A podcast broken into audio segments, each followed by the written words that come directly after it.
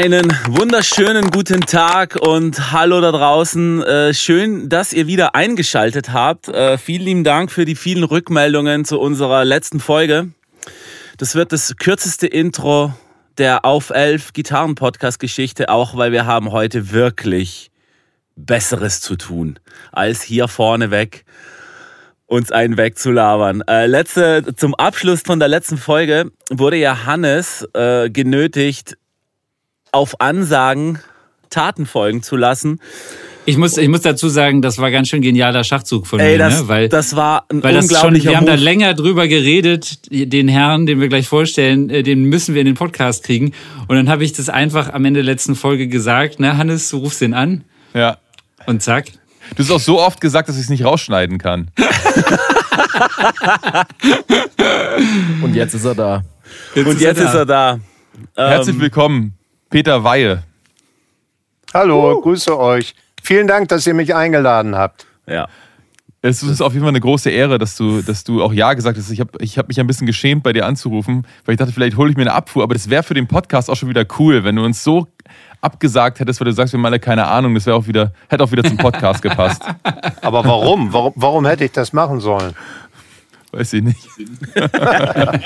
ich freue mich doch. Ich freue mich extrem, ja, euch wiederzusehen. Und ich freue mich vor allen Dingen darüber, ich, wenn ich jetzt bei euch so sehe, sehe ich Gitarren, jede Menge und so. Ich sehe professionelles Equipment und ich weiß, da geht was weiter. Also da, da ist echt eine Szene gewachsen von Leuten, die richtig geil spielen können und die richtig professionellen Job machen, sodass unser eins sich so langsam verabschieden kann. Altersgemäß. Geht ja nicht anders. Und das, das ist ein echt tolles Gefühl. Schön. Ja, somit danke und ja. bis zum nächsten Mal. Ja. Wenn ihr mal wieder sowas braucht, ruft an. dazu, dazu, muss man sagen, ähm, drei von uns sind ja bei, äh, bei dir, Peter, äh, im Laufe der letzten 20, 22 Jahre ähm, beim Popkurs unter die Fittiche gekommen. Äh, ich glaube, Hannes, du hattest das zweite Mal gemacht, als wir zusammen den Podcast gemacht hatten, oder? Genau, ich habe den einmal 2015 gemacht und einmal, nee, zwei, nicht 2005, 2005. so. Genau. Ich wollte gerade sagen, 5 und 2007. Da warst, da warst, du 15. Genau. Ja, ja. Ja, ja das war tatsächlich eine, das war eine Sache. dass äh, Peter hat ja damals, also ich habe da, da erst zwei Jahre Gitarre gespielt und ich kam mir an, habe so ganz schrammelig Power Chords gespielt und ähm, du hast mich dann trotzdem genommen. Oder vielleicht wäre gerade deswegen oder so. Auf jeden Fall hast du da irgendwas äh, gesehen und ähm, das war für mich auf jeden Fall der Start meiner musikalischen Karriere. So. Also das muss man echt sagen, dass diese Popkurs-Geschichte auch gerade so früh für mich wirklich so einfach eine wahnsinnige Motivation war. Nicht mal auch ein Türöffner, aber auch einfach eine Motivation, ähm, weiter Musik zu machen. Ja, super. Das freut mich natürlich total. Ja, ich fühle mich geehrt, dass ihr zum Popkurs gekommen seid. Äh, wir, so, ein, so, ein, Kurs lebt ja davon, dass sich einfach tolle Leute melden. Ne? Und äh, wenn sie das nicht machen würden, dann wird da auch nichts laufen. Wir können ja nur so einen Rahmen bieten und in dem Rahmen soll möglichst viel passieren. Druck auf den Kessel halten und dann soll in dieser gigantischen Klassenfahrt möglichst viel Musik dabei rauskommen, möglichst viel Bekanntschaften und Freundschaften wie jetzt bei euch, die lange halten und zu neuen Projekten führen. Und wenn dann so tolle Leute kommen, ist das ein Riesenglück natürlich.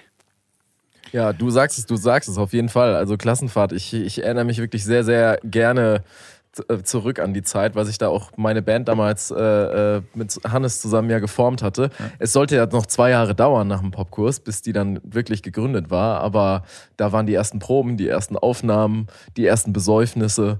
Und äh, dann hat man halt auch direkt die Songs gespielt, was ja eigentlich das Geilste ist an dem Popkurs, dass man nach zwei, drei Wochen mit den verschiedensten Konstellationen und äh, verschiedensten Musikrichtungen direkt einen Auftritt hat. Und ähm, ja, also war, war wirklich eine Klassenfahrt, wilde Fahrt auf jeden Fall damals. Ja.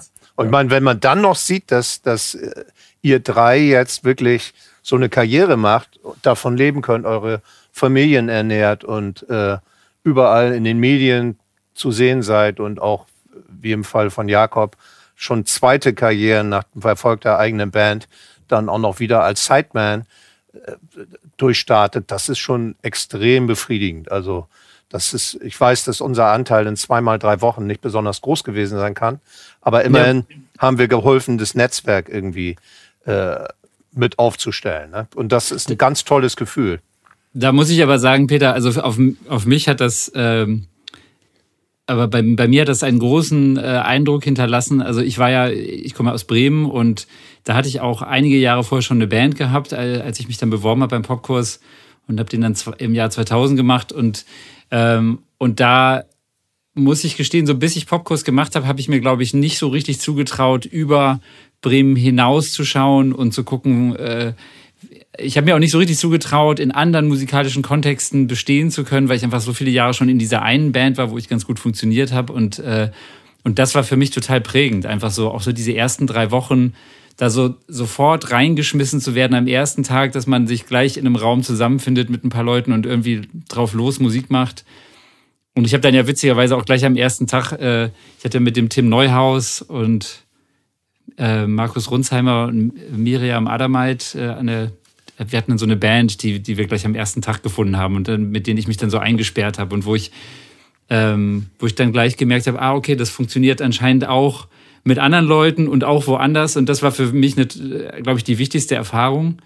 Ähm, und fand es dann auch unglaublich inspirierend, damit, in, ich glaube, in unserem Kurs waren dann so 40 Leute und die alle so richtig Feuer und Flamme gefangen hatten, genau wie ich. Und da, ich fand einfach diese, diese Atmosphäre da in dem Kurs, ähm, das, das kannte ich vorher nicht. So, so viele Gleichgesinnte zu treffen, die, die es alle richtig wissen wollten und ähm, das, das hat mich krass inspiriert und, äh, und mir auch so ein bisschen mehr Selbstbewusstsein gegeben für was dann danach kam und äh, mir mehr zuzutrauen und natürlich auch das Kontaktbörsending, wobei ich, ich sagen muss, ich habe so von der Warte des Popkurses aus dann ein bisschen das Dümmste gemacht, was man machen kann, dann nämlich da direkt danach ins Ausland zu gehen und all die Kontakte, die ich quasi geknüpft hatte, wieder zu vergessen. Aber, ähm, aber trotzdem, also es war für mich so ein, so ein Meilenstein, der total wichtig war und äh, wo ich sehr gerne und sehr viel dran zurückdenke. Und auch jetzt natürlich, also viele alte Freunde noch aus dem Kurs habe und also wirklich äh, unglaublich toll, was ihr da auf die Beine gestellt habt. Ja, super, danke.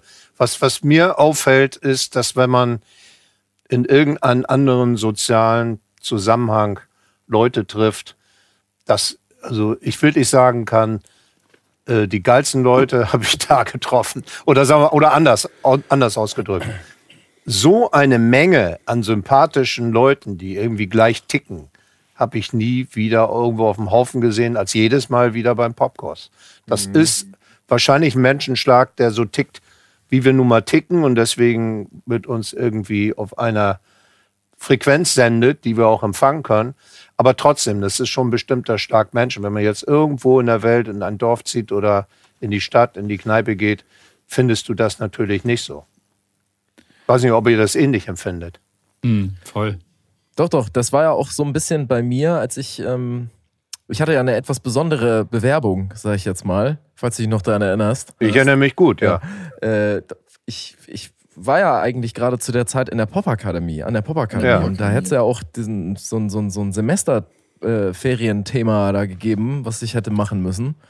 Und der, ähm, ja, einer meiner besten Kumpels, der Phil Schadebrot, der hat sich ja beworben und hat mich gefragt, ob er bei mir pennen kann für die Bewerbung. Dann habe ich ihn da hingefahren und stand da und war direkt Feuer und Flamme von dem, von dem Vibe einfach. dass ich da, äh, äh, dass ich da dich hab sehen, äh, sitzen sehen und ich hatte das alles gar nicht auf dem Schirm, weil ich noch voll auf diesem Pop Akademie Film halt war und es war dann so, ich muss, ich muss es jetzt irgendwie machen. Ja. Und, und, ja, und dann hast du dir eine Gitarre geschnappt. Eine geliehene. Ja, also hast du ja. eine geliehene Les Paul. Ich glaube, die war schwarz geschnappt. Ja, genau. Ganz, ganz genau. Von einem, der sich auch, der sich offiziell beworben hat. Ja, genau. und hast gefragt, ob du vorspielen darfst und hast super gut gespielt, auch mit einem fremden Amp und so einen guten, sehr guten Sound gehabt. Und das zeigt aber auch, dass man Mut braucht, ne, über so eine Schwelle zu gehen. Während andere Leute zittern und, und eingeschüchtert sind von so einer blöden Jury von alten Leuten, die da sitzen, hast du einfach gesagt, komm, scheiß drauf, das mache ich jetzt. Ich ja, spiele dir jetzt vor. Was hatte ich zu verlieren, ne? Ja. Schlechter ja, als Peter, man, schlechter als Peter sie oder sonst was. Wie bitte, Hannes? Die haben ja alle eins gemein, wir sind ja alle schlechter als du beim Instrument. Von daher ist es ja schon mal alles sehr demokratisch, wenn man vorspielt. nee, das ist nicht so. Das, das, das kann man so nicht sagen. Das, äh, also äh, da sind schon so viele Talente, ihr könnt alle so viel, das wisst ihr ja auch inzwischen, was ihr alles macht, was ihr alles spielt, was, welche Aspekte alle dazugehören, live so ein Gig durchzuziehen, mit der Erinnerung an die Parts, die richtigen Lautstärken, beim Solo laut genug zu sein, der Rhythmuspart muss sich wieder einordnen, der muss passen ins Playback, das Solo muss dick genug sein. Alles das könnt ihr ja. Und das ist, da gehört so viel dazu, das kann man so nicht sagen. Also ich meine, ich bin jedenfalls, geht, freue mich jedenfalls sehr darüber. Ja, es geht so um dieses, um dieses Gesamtding. Du bist ja so, so sehr, also ich, der allumfassendste Gitarrist, den ich einfach äh, kenne. Und ähm, die, wie hat sich denn so in deinem Empfinden der Gitarrist so geändert von deiner Zeit oder von dem, als du groß geworden bist, zu dem, wie es jetzt quasi ist? Weil du hast ja, du hast ja erstmal einen ganz anderen Werdegang und ähm, genau, also wie, wie, erstmal, wie hat sich das geändert und auch wie man, ja, erstmal das. Ja, es gibt für mich einen merkwürdigen Kontrast zwischen einer großen, also einer stark für mich wahrnehmbaren Professionalisierung im Verhältnis zu, zu, dem, zu der Zeit, als ich aufgewachsen bin. Einfach deswegen, weil es damals keine Chance auf Unterricht gab, wenn man aus der Provinz kam wie ich, aus Bremerförde, mhm. kennst du ja vielleicht, du kommst ja aus Stade. Ja. Und äh, man musste, ich bin immer mit dem Fahrrad zu einem Freund gefahren, der hatte coole Platten, weil er einen Plattenspieler hatte und die Eltern ein bisschen wohlhabender waren. Und äh, deswegen konnte ich da immer die Sachen hören. Die habe ich dann versucht aufzusaugen, bin mit dem Fahrrad nach Hause gefahren und habe dann auf der Gitarre meiner Schwester versucht, etwas Ähnliches nachzumachen. Ich habe also nie präzise raushören können, sondern immer nur so was Ähnliches gemacht. Und dann hat man sich da so reingewurstelt. Man kann gar nicht sagen, ab wann man das professionell nennen konnte. Ich weiß noch, dass äh, ich äh, habe auch so ein Erlebnis gehabt, wo, was mir Mut gemacht hat. Ich habe irgendwann mal eine Aufnahme gemacht im Proberaum, als ich 16 war und habe das dann an Radio Bremen geschickt. Oder vielleicht war ich sogar noch 15. Und dann hat doch tatsächlich der Redakteur das dem Jazzredakteur gegeben. Und die haben uns eingeladen, im äh, Sendesaal Bremen eine Aufnahme zu machen. Du kennst den ja, Jakob, den Sendesaal. Ja, ich kenne ihn gut, ja. Ein toller Sendesaal, den die amerikanische Besatzung der Stadt Bremen geschenkt hat, als, äh, als Mittel die Idee der Demokratie zu verbreiten. Und das war das erste Studio, wo ich einen Fuß reingesetzt habe. Und das war natürlich für so einen Jugendlichen ein gigantisches Gebäude. Ich war da neulich zum Jubiläum eingeladen von dem Jazzredakteur Peter Schulze.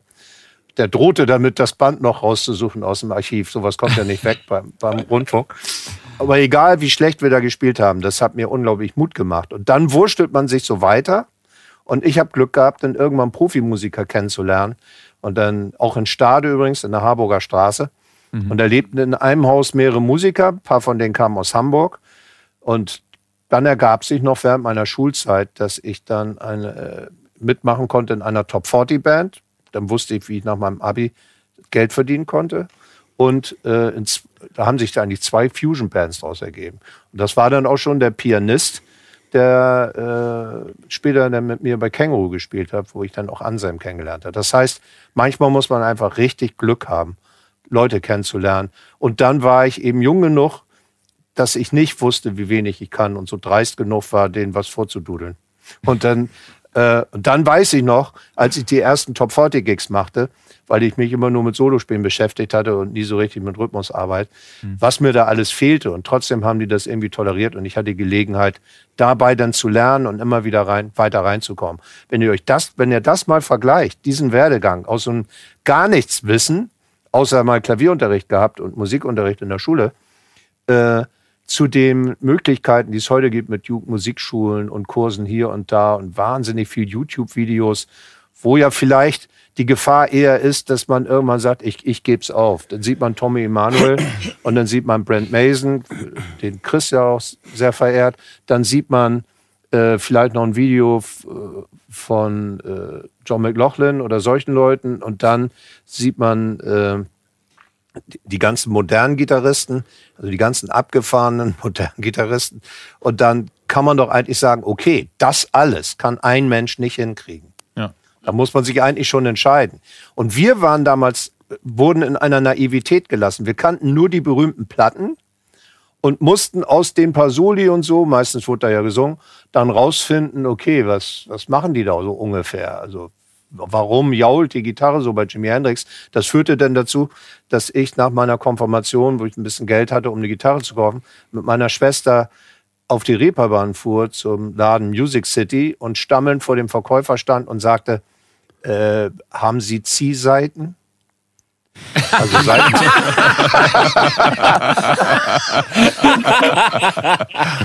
Genauso haben die auch gelacht. Und ich bin hochrot angelaufen und wollte schon wieder rausgehen. Aber ich habe mir dann eine billige Aria Stadtkopie verkauft und Seiten, die man ziehen konnte. Und so, also so aus so einer Naivität, aus so einem Dunkel hat sich das entwickelt. Und du kriegtest ja auch keinen kein Gitarrenunterricht in Bremerförde oder sowas. Ich musste mir das alles irgendwie zusammenreimen. Und insofern hat sich, finde ich, was die Ausbildung und die Chancen der jungen Gitarristen anbelangt, heute eine unglaubliche, eine, eine, eine unglaubliche Mög äh, äh, Palette an Möglichkeiten aufgetan, aber auch eine große äh, Gefahr der, der so, so stark beeindruckt zu werden im negativen Sinne, dass man sich gar nicht mehr traut äh, bei den ganzen äh, YouTube-Virtuosen, äh, die man da hört. Genau, und, und wir, wir, Entschuldigung, ganz kurz nur als Einwurf, weil wir da öfters mal auch drüber scherzen, dass es halt so, so viele Instagram-Gitarristen gibt, die halt so eine halbe Minute was unglaublich Beeindruckendes machen können und wo man, wo, wo man dann auch schnell geneigt ist, eingeschüchtert zu sein, aber die wahrscheinlich im echten Leben keinen richtigen Gig bestehen könnten. Das ist auch so ein ganz neues Phänomen. Ja, das also, kann sein. Aber es gibt ja durchaus welche, die, die das dann alles können. Also die ja. wie gedruckt spielen, auch riesen Gigs spielen. Äh, und das, das ist dann schon sehr beeindruckend. Das ist das Niveau sehr gestiegen. Und was ich noch schnell loswerden wollte, auf der anderen Seite finde ich, ist das Niveau von dem, was Gitarristen kreativ auf Popproduktion im Moment abliefern können, extrem eingeengt. Mhm. Das ist ein merkwürdiger Widerspruch. Das heißt, eine unglaubliche Möglichkeit an Ausbildung und dann aber eine, eine unglaubliche Beschränkung an Kreativität, wo wir früher noch richtig Blödsinn ausprobieren konnten. Stimmt, das ist eigentlich, das, da haben wir noch gar nicht drüber nachgedacht. So, das stimmt total. Das, eigentlich konnte man sich ja früher als Gitarrist viel mehr ausleben und es war viel mehr gefordert, auch in Musik, die populär war oder ist, ähm, Gitarre zu spielen, richtig Gitarre zu spielen, nicht Dezim zu spielen. Ja. Na? Dezim oder U2 geklingelt mit Echo oder richtig. eben so das Typische, was, was schon seit langer Zeit merkwürdigerweise vorkommt. Aber U2 naja, haben ja zumindest auch geile Riffs, das halt, ne? Wie bitte? U2 haben ja noch zumindest geile Riffs und geile Melodien. Also wenn du dir U2 das, das Urding anhörst, hast du ja trotzdem geile Gitarrenriffs. Ja, natürlich. Ich überhaupt nichts gegen U2. Wenn du, ich, ich habe neulich mal meinen Studis äh, im Fach Produktion äh, U2-Songs äh, vorgespielt und dann mal gezeigt, wie viel Varianten der da spielt. Es waren ja dann oft so fünf Spuren gejammt mhm. und dann äh, ein paar Sachen wurden dann zum Riff, die wurden wiederholt, aber andere kamen mal hier auf und da auf und da auf. Das war so frei und frech. Und wenn das zitiert wird in heutiger Popmusik, wird es ja meistens so konfektioniert auf eine Phrase, die kommt dann im Refrain oder schon mal in der Bridge und die spielt man dann durch.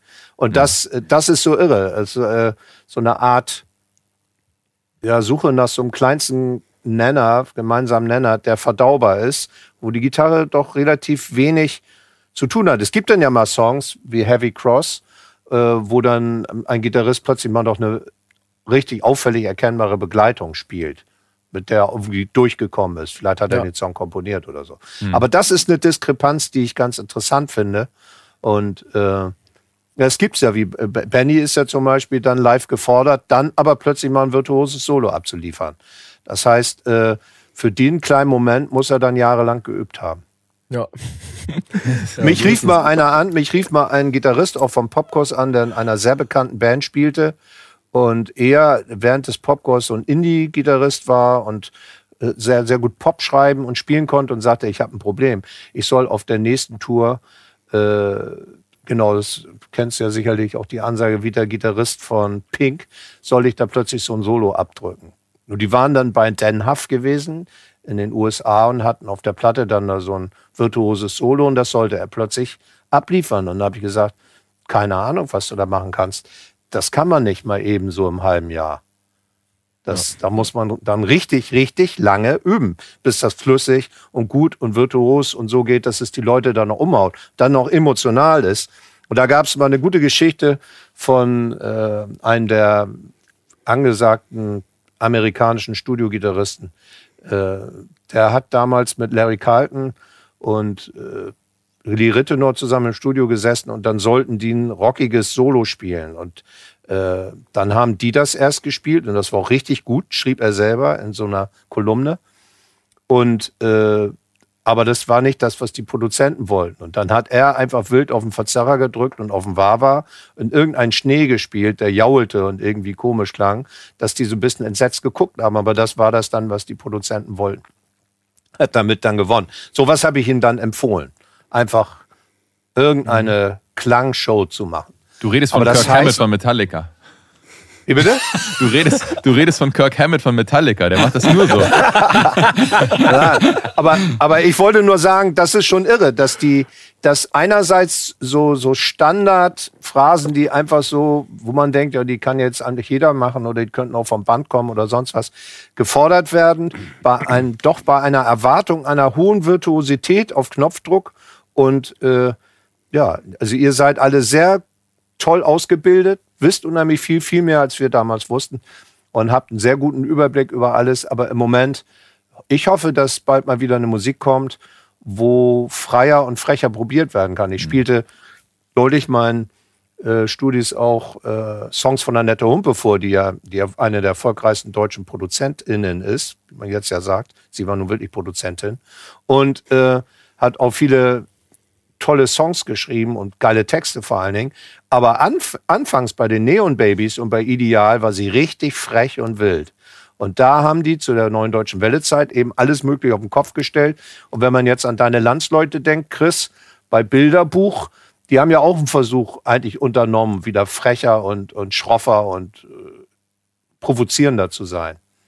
Und äh, das würde ich mir mal wünschen, wenn ich überlege, was für ein Potenzial in euch allen steckt, ja, dann würde ich mir doch wünschen, dass man, dass man das, das zulässt, überhaupt wenigstens zulässt, dass ihr das mal anbieten dürft bei Produktion.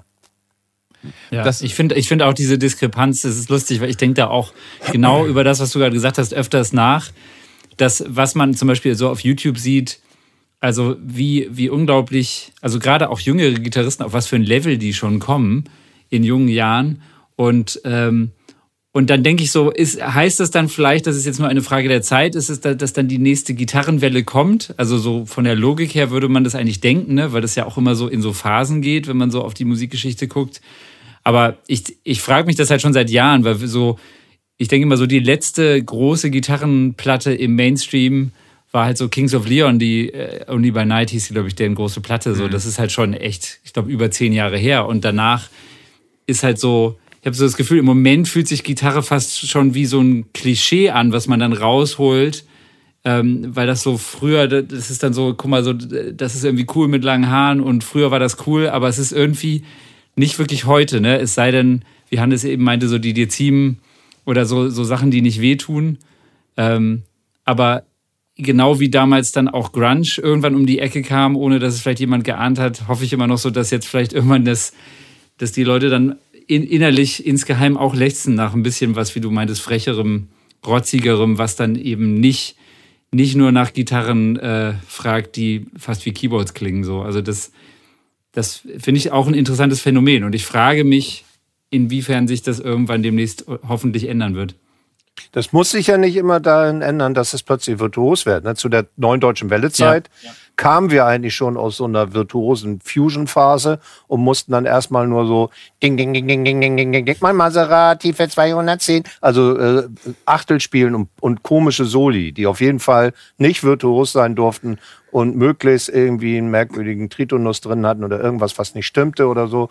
Das war schon komisch. Und auch beim Popkurs. Stellt euch mal vor, die Zeit, weiß ich nicht, ob ihr euch das vorstellen könnt, seid ihr ein bisschen jung, wo die Leute dann äh, Toto-Songs und die Art von Handwerklichkeit übten. Die ganzen, was damals so Christopher Cross, die Gitarristen, die da so spielten, äh, und äh, Steve Lukather eben dieser Art Soli, dieser Art von es darf nicht quietschen, es muss sauber sein, es darf nicht rauschen, es ist trotzdem verzerrt wie blöd und steht wie mein Mann seiner, die Töne und so weiter. Und dann, äh, dann kam plötzlich irgendwie eine Zeit lang nichts und dann kam irgendwann Grunge. Und dann waren die mit dieser Ästhetik komplett aufgeschmissen. Das wollte einfach keiner hören. ja. Ich habe einmal, hab einmal ein Interview von, von Dan Huff gelesen, als der mit Giant kam. Als äh, mit seiner Band, die ich echt ziemlich geil finde, weil ich liebe Dan Huff. Auch vor allem die Nashville-Zeit von Dan Huff finde ich halt extrem geil, wo er ja heute noch ist, auch als Produzent. Und, äh, und er hat halt erzählt, wie sie ähm, den ersten großen Major-Label-Deal gekriegt haben mit Giant, haben halt das fette Album produziert, unfassbare Keyboard-Pads und die unglaublichsten Valley Arts Superstrat-Soli drüber. Und er hat gesagt, am selben Wochenende ist das Album von Soundgarden rausgekommen. Mit, äh, mit Black Hole Sun drauf. Boah. Dann klang sie plötzlich ganz alt. Ey, und Dan Huff hat, er hat das, er hat das erst vor, vor kurzem in so einem, in einem, in einem Podcast erzählt von Rich Redmond und hat gesagt, ich habe zu meinen Kumpels, zu meinen Bandmates halt gesagt, Jungs, am Tag des Releases war das, ne?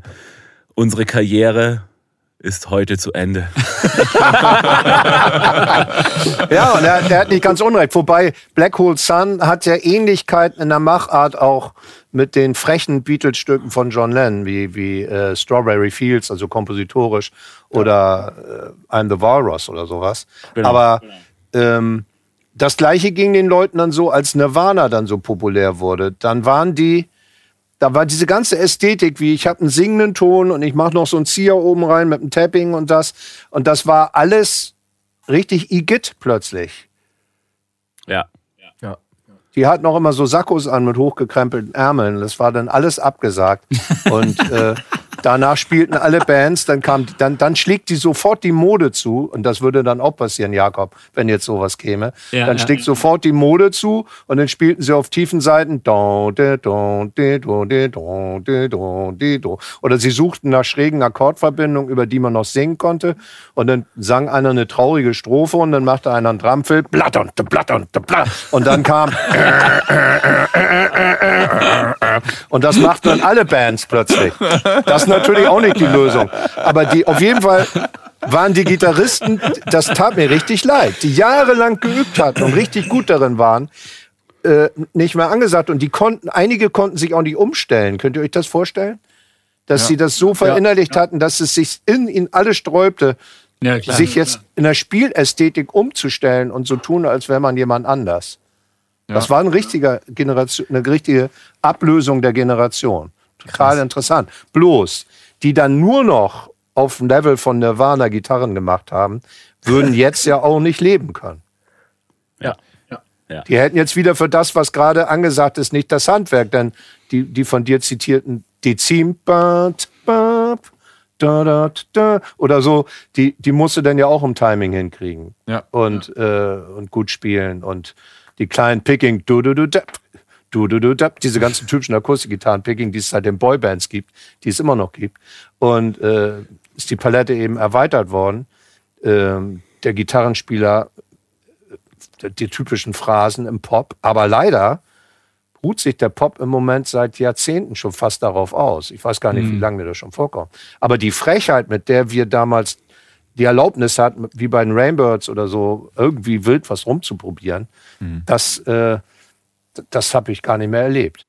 Ja, ja ich habe halt, hab halt, im Prozess äh, der letzten fünf bis zehn Jahre, ich habe ja jetzt nicht so viele Studiojobs gehabt, aber ich habe halt immer gemerkt, also halt Vocals first. Man hatte halt einfach, als man hat als, Produz hat als Produzent, glaube ich, über die Zeit immer mehr Angst bekommen, dass äh, äh, die nächsthöhere Instanz, sagen wir mal Labelbosse oder so, einem das nicht abnehmen, wenn die äh, wenn, wenn, wenn die nicht ganz klar irgendwie auf den Gesangsteil gehen. Also ist alles andere ein Störfaktor. Gerade natürlich Gitarre mit den Frequenzen da in der Gegend. Äh, und natürlich ist dann auch so ein Thema, was sich leicht verändert, also variiert, ähm, was wahrscheinlich dem Otto-Normalverbraucher überhaupt nicht auffällt, aber äh, dass man halt eben das auf den Takt runter reduziert, Copy-Paste macht, das halt dann wirklich auch nicht stört letztendlich. Mhm. Das Gefühl habe ich halt einfach, dass das so ein bisschen, ähm, dass äh, äh, Musik generell so ein bisschen, dadurch, dass es so wertlos geworden ist seit Napster, halt eben auch die Autorität der, der einzelnen künstlerischen Parts in einem Song, im Arrangement, dass, dass, dass das halt eben total drunter leidet von, von der Ansage, die von ganz oben kommt. Weil es muss halt wie geschnitten Brot weggehen. Alles andere ist egal. Generell Phrasierung eigentlich. Also alles, was irgendwie phrasiert, was nicht gerade Gesang ist. Und selbst da ist ja schon, stört ja dann eigentlich im Grunde genommen schon. Oder ein Intro, was irgendwie irgendwas aufbaut oder so. Ist ja, ja. schon dann zu viel. Ja. Ich finde das ja nicht so schlimm. Ja, das, das hat aber auch mit der zur Verfügung stehenden Technologie zu tun. Also ihr mhm. wisst ja, wie oft ja. manche Produzenten Remixes abliefern müssen heutzutage. Mhm. Einfach weil es geht. Und das ist eine ökonomische Frage. Die Plattenfirma kostet es nichts, nur der muss dann bluten und irgendwie wochenlang nochmal, nochmal. Es gab mal einen Fall, da wurde von einer, ein Mix einer Single, einer Landsfrau von dir, Chris, glaube ich, 24 oder 26 Remixe gemacht. Und dann irgendwann schickte der, äh, der Mixer aus Versehen Version 2 an die Plattenfirma, weil er die 2 klingt, äh, sieht ja ganz ähnlich aus wie irgendwie dann 26. Jedenfalls schickt er Version 2 hin und da schrieben sie, super, jetzt hast du es, klasse, gut, dass wir so lange dran geblieben sind. Ja, und, hat sich äh, doch gelohnt, was wir gesagt ja, haben. Ja, es hat sich doch gelohnt. Und, und jetzt geht es und man macht es deswegen und weiß eben auch, man kann Copy-Paste machen. Man kann, es, man kann immer bis zum Schluss noch eingreifen und Sachen auch wegreduzieren, die stören. Finde ich, habt ihr völlig recht. Aber äh, das, das Gegenstück war früher. Früher kostete ein Mischstudio ungefähr 2500 Mark am Tag, sind wir noch zu D-Mark-Zeiten. Und der Toningenieur vielleicht 800 Mark am Tag. Und wisst ihr, was der, der, der typische Satz einer Plattenfirma war, wenn der Künstler kam oder der Produzent und sagte, ja, da müssen wir nochmal ran, an der Stelle ist nicht so gut und so. Dann hat die Plattenfirma gesagt, wieso, das hört doch keine Sau. Äh, lass das so. Mhm. Aus rein ökonomischen Gründen. Und weil das so war, blieben natürlich von den Live-Sessions, es wurde ja immer mit Live-Musikern gemacht, musste schnell gehen, da konnte man nicht so lange rumfummeln, da blieben die Variationen drauf, da hat mhm. jeder mal gespielt. Und es hat nie jemanden gestört. Also, dass deine Theorie, dass es das Publikum nicht stören würde, würde ich unterschreiben. Hm. Ich glaube halt, ich glaube halt auch, dazu, dazu kommt halt auch, dass, dass jetzt, was du eben meintest, Peter, mit der neuen Technologie, dass ja letztendlich auch jeder zu Hause Produzent sein kann. Und es gibt natürlich jetzt viele junge, fähige Produzenten, die dann, also das ist so meine Erfahrung, dann jetzt so im Pop-Bereich, die jetzt groß geworden sind, die in diesen Blasen von ein Produzent und vielleicht noch zwei Songwriter, da kann halt immer irgendjemand so halbwegs gut Gitarre spielen und dann kann jemand halbwegs gut Klavier, äh, Keyboard spielen. Und dann sind die halt so autark, dass, dass ich verstehe das dann auch, dass die keinen Bock haben, sich da noch jemand reinzubuchen, der dann vielleicht handwerklich auch noch ein bisschen mehr mitbringen würde. Und ich glaube, das meine These ist, dass das auch einer der Gründe ist, warum sich zum Beispiel die Dezim jetzt so lange gehalten haben, weil man erstens darauf unglaublich gutes Songwriting machen kann, weil Sänger ganz schnell so ein Dezim-Ding, Akkord quasi mit Melodie folgen können.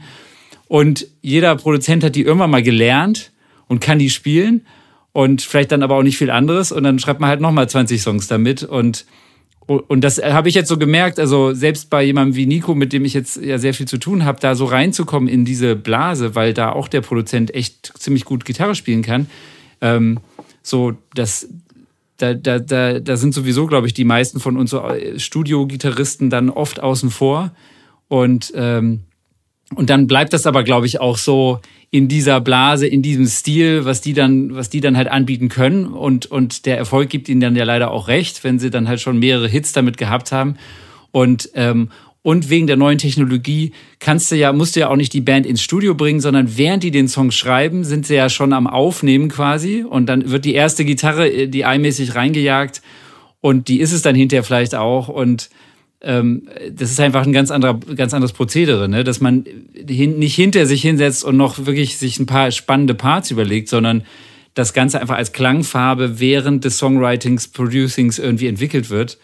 Und, äh, und ich glaube, das ist so ein bisschen einer der Gründe, warum sich das so, so schwer weiterentwickelt irgendwie. Ja, das stimmt, ja, voll. Es ist musikpsychologisch, glaube ich, auch erwiesen, dass Menschen gerne das hören, was sie erwarten auch timingmäßig. Je verlässlicher ist, das ist, desto wohler fühlen die Menschen sich. Das gibt irgendwo dann eine Reaktion im Belohnungszentrum im Hirn. Und wenn die Phrase immer wieder genauso kommt, dann wissen sie, was sie erwarten. Da ist schon was dran. Bloß denk mal an Songs wie von Simon und Garfunkel, Mrs. Robinson oder The Boxer. Das hat ja ein Studiogitarrist gespielt, der so ein Spezialist für Picking war. Mhm. Und der hat das relativ spontan da im Studio einfach mal raufgespielt. Und das hat ein unglaubliches Niveau. Und das hat überhaupt nie jemand gestört. Diese, diese, diese fast geslappten Gitarrenriffs, die da mal drin sind, oder dieses Picking mit all seinen Variationen und Trillern und so, hat sich nie jemand drüber beschwert. Das ist vor allen Dingen immer noch ein Evergreen, wird es immer sein. Und viele der Dizim-Dinger natürlich nicht mehr. Denn wenn ich mich an die Songs erinnere, die, die vielen, die ich gespielt habe, die, die sich sehr stark an einer Mode ausgerichtet haben, sind nicht unbedingt die erfolgreichsten, die überbleiben hm. weil sie dann so stark nach 80er Jahre Snare klingen und irgendwelchen äh, komischen Rückwärtsteil auf dem Gesang und äh, sowas. Und das, das klingt dann so sehr nach Mode, dass das dann schon lustig ist fast wieder oder komisch ist, wie die komischen hm. Anzüge zur New Wave-Zeit. Das, das entlarvt sich dann. Die Dinge, die mehr Zeug zum Klassiker haben und dann noch natürlich Substanz haben, textlich wie gesanglich und dann war es bei Simon und Garfunkel ja auch noch eine Filmmusik. Ähm, das hat dann oft eine größere Chance. Und da will ich mal eins, muss ich mal loswerden an der Stelle. Ich habe ja ganz viele Anmeldungen bei der GVL, dadurch, dass ich das inzwischen 47 Jahre mache. Und wisst ihr, welcher Song eigentlich über die ganzen Jahre am meisten GVL bringt? Mehr als die großen Hits über die lange Zeit? Das ist Blueprint von Rainbirds. Hm, hätte ich jetzt auch gesagt, ja. Aber den hört man doch noch viel im Radio. Ja, aber das gibt's doch nicht. Und das ist ausgerechnet so ein Song, wo ich alles anders gemacht habe, als man es machen würde. Ich habe so, so, eine Sequenz mitgespielt auf einer Fretless-Gitarre, was eigentlich gar nicht so richtig ging. Und dann immer noch gezogen und dann noch alles verzerrt über einen Vox, wo doch eigentlich äh, Jaco Pastorius Fretless nur mit Chorus und so spielte. Also wirklich so ganz bewusst Gesetzen widersprochen. Und äh, gerade das vielleicht oder hat zumindest hat es nicht gestört. Das mhm. finde ich richtig komisch, wenn ich mir das anhöre. Während wir das gemacht haben, waren wir eigentlich der Meinung, ja gut, das ist jetzt so eine neue Band, die macht so eine Art von Musik, die kriegen vielleicht so einen kleinen Achtungserfolg oder so eine kleine Szene. Aber dann ging das richtig ab. Und dass es aber bis heute abgeht und dass die Leute sich das immer wieder im Radio anhören, ist eigentlich der Beweis dafür, dass es nicht konfektioniert sein muss, dass jeder Takt der gleiche ist. Denn mhm. bei der Produktion durfte ich alles nur einmal spielen. Das hat Udo Ahn verfügt. Es sollte nach einer jungen Band klingen. Ich hatte Verbot, meine Gitarren zu benutzen, durfte nur die Strat benutzen und mein Vox und durfte mir die Themen ausdenken, aber dann nur einmal spielen, inklusive Soli, damit es nicht so klingt, als hätte das jetzt einer, einer gespielt, der alles so checkt.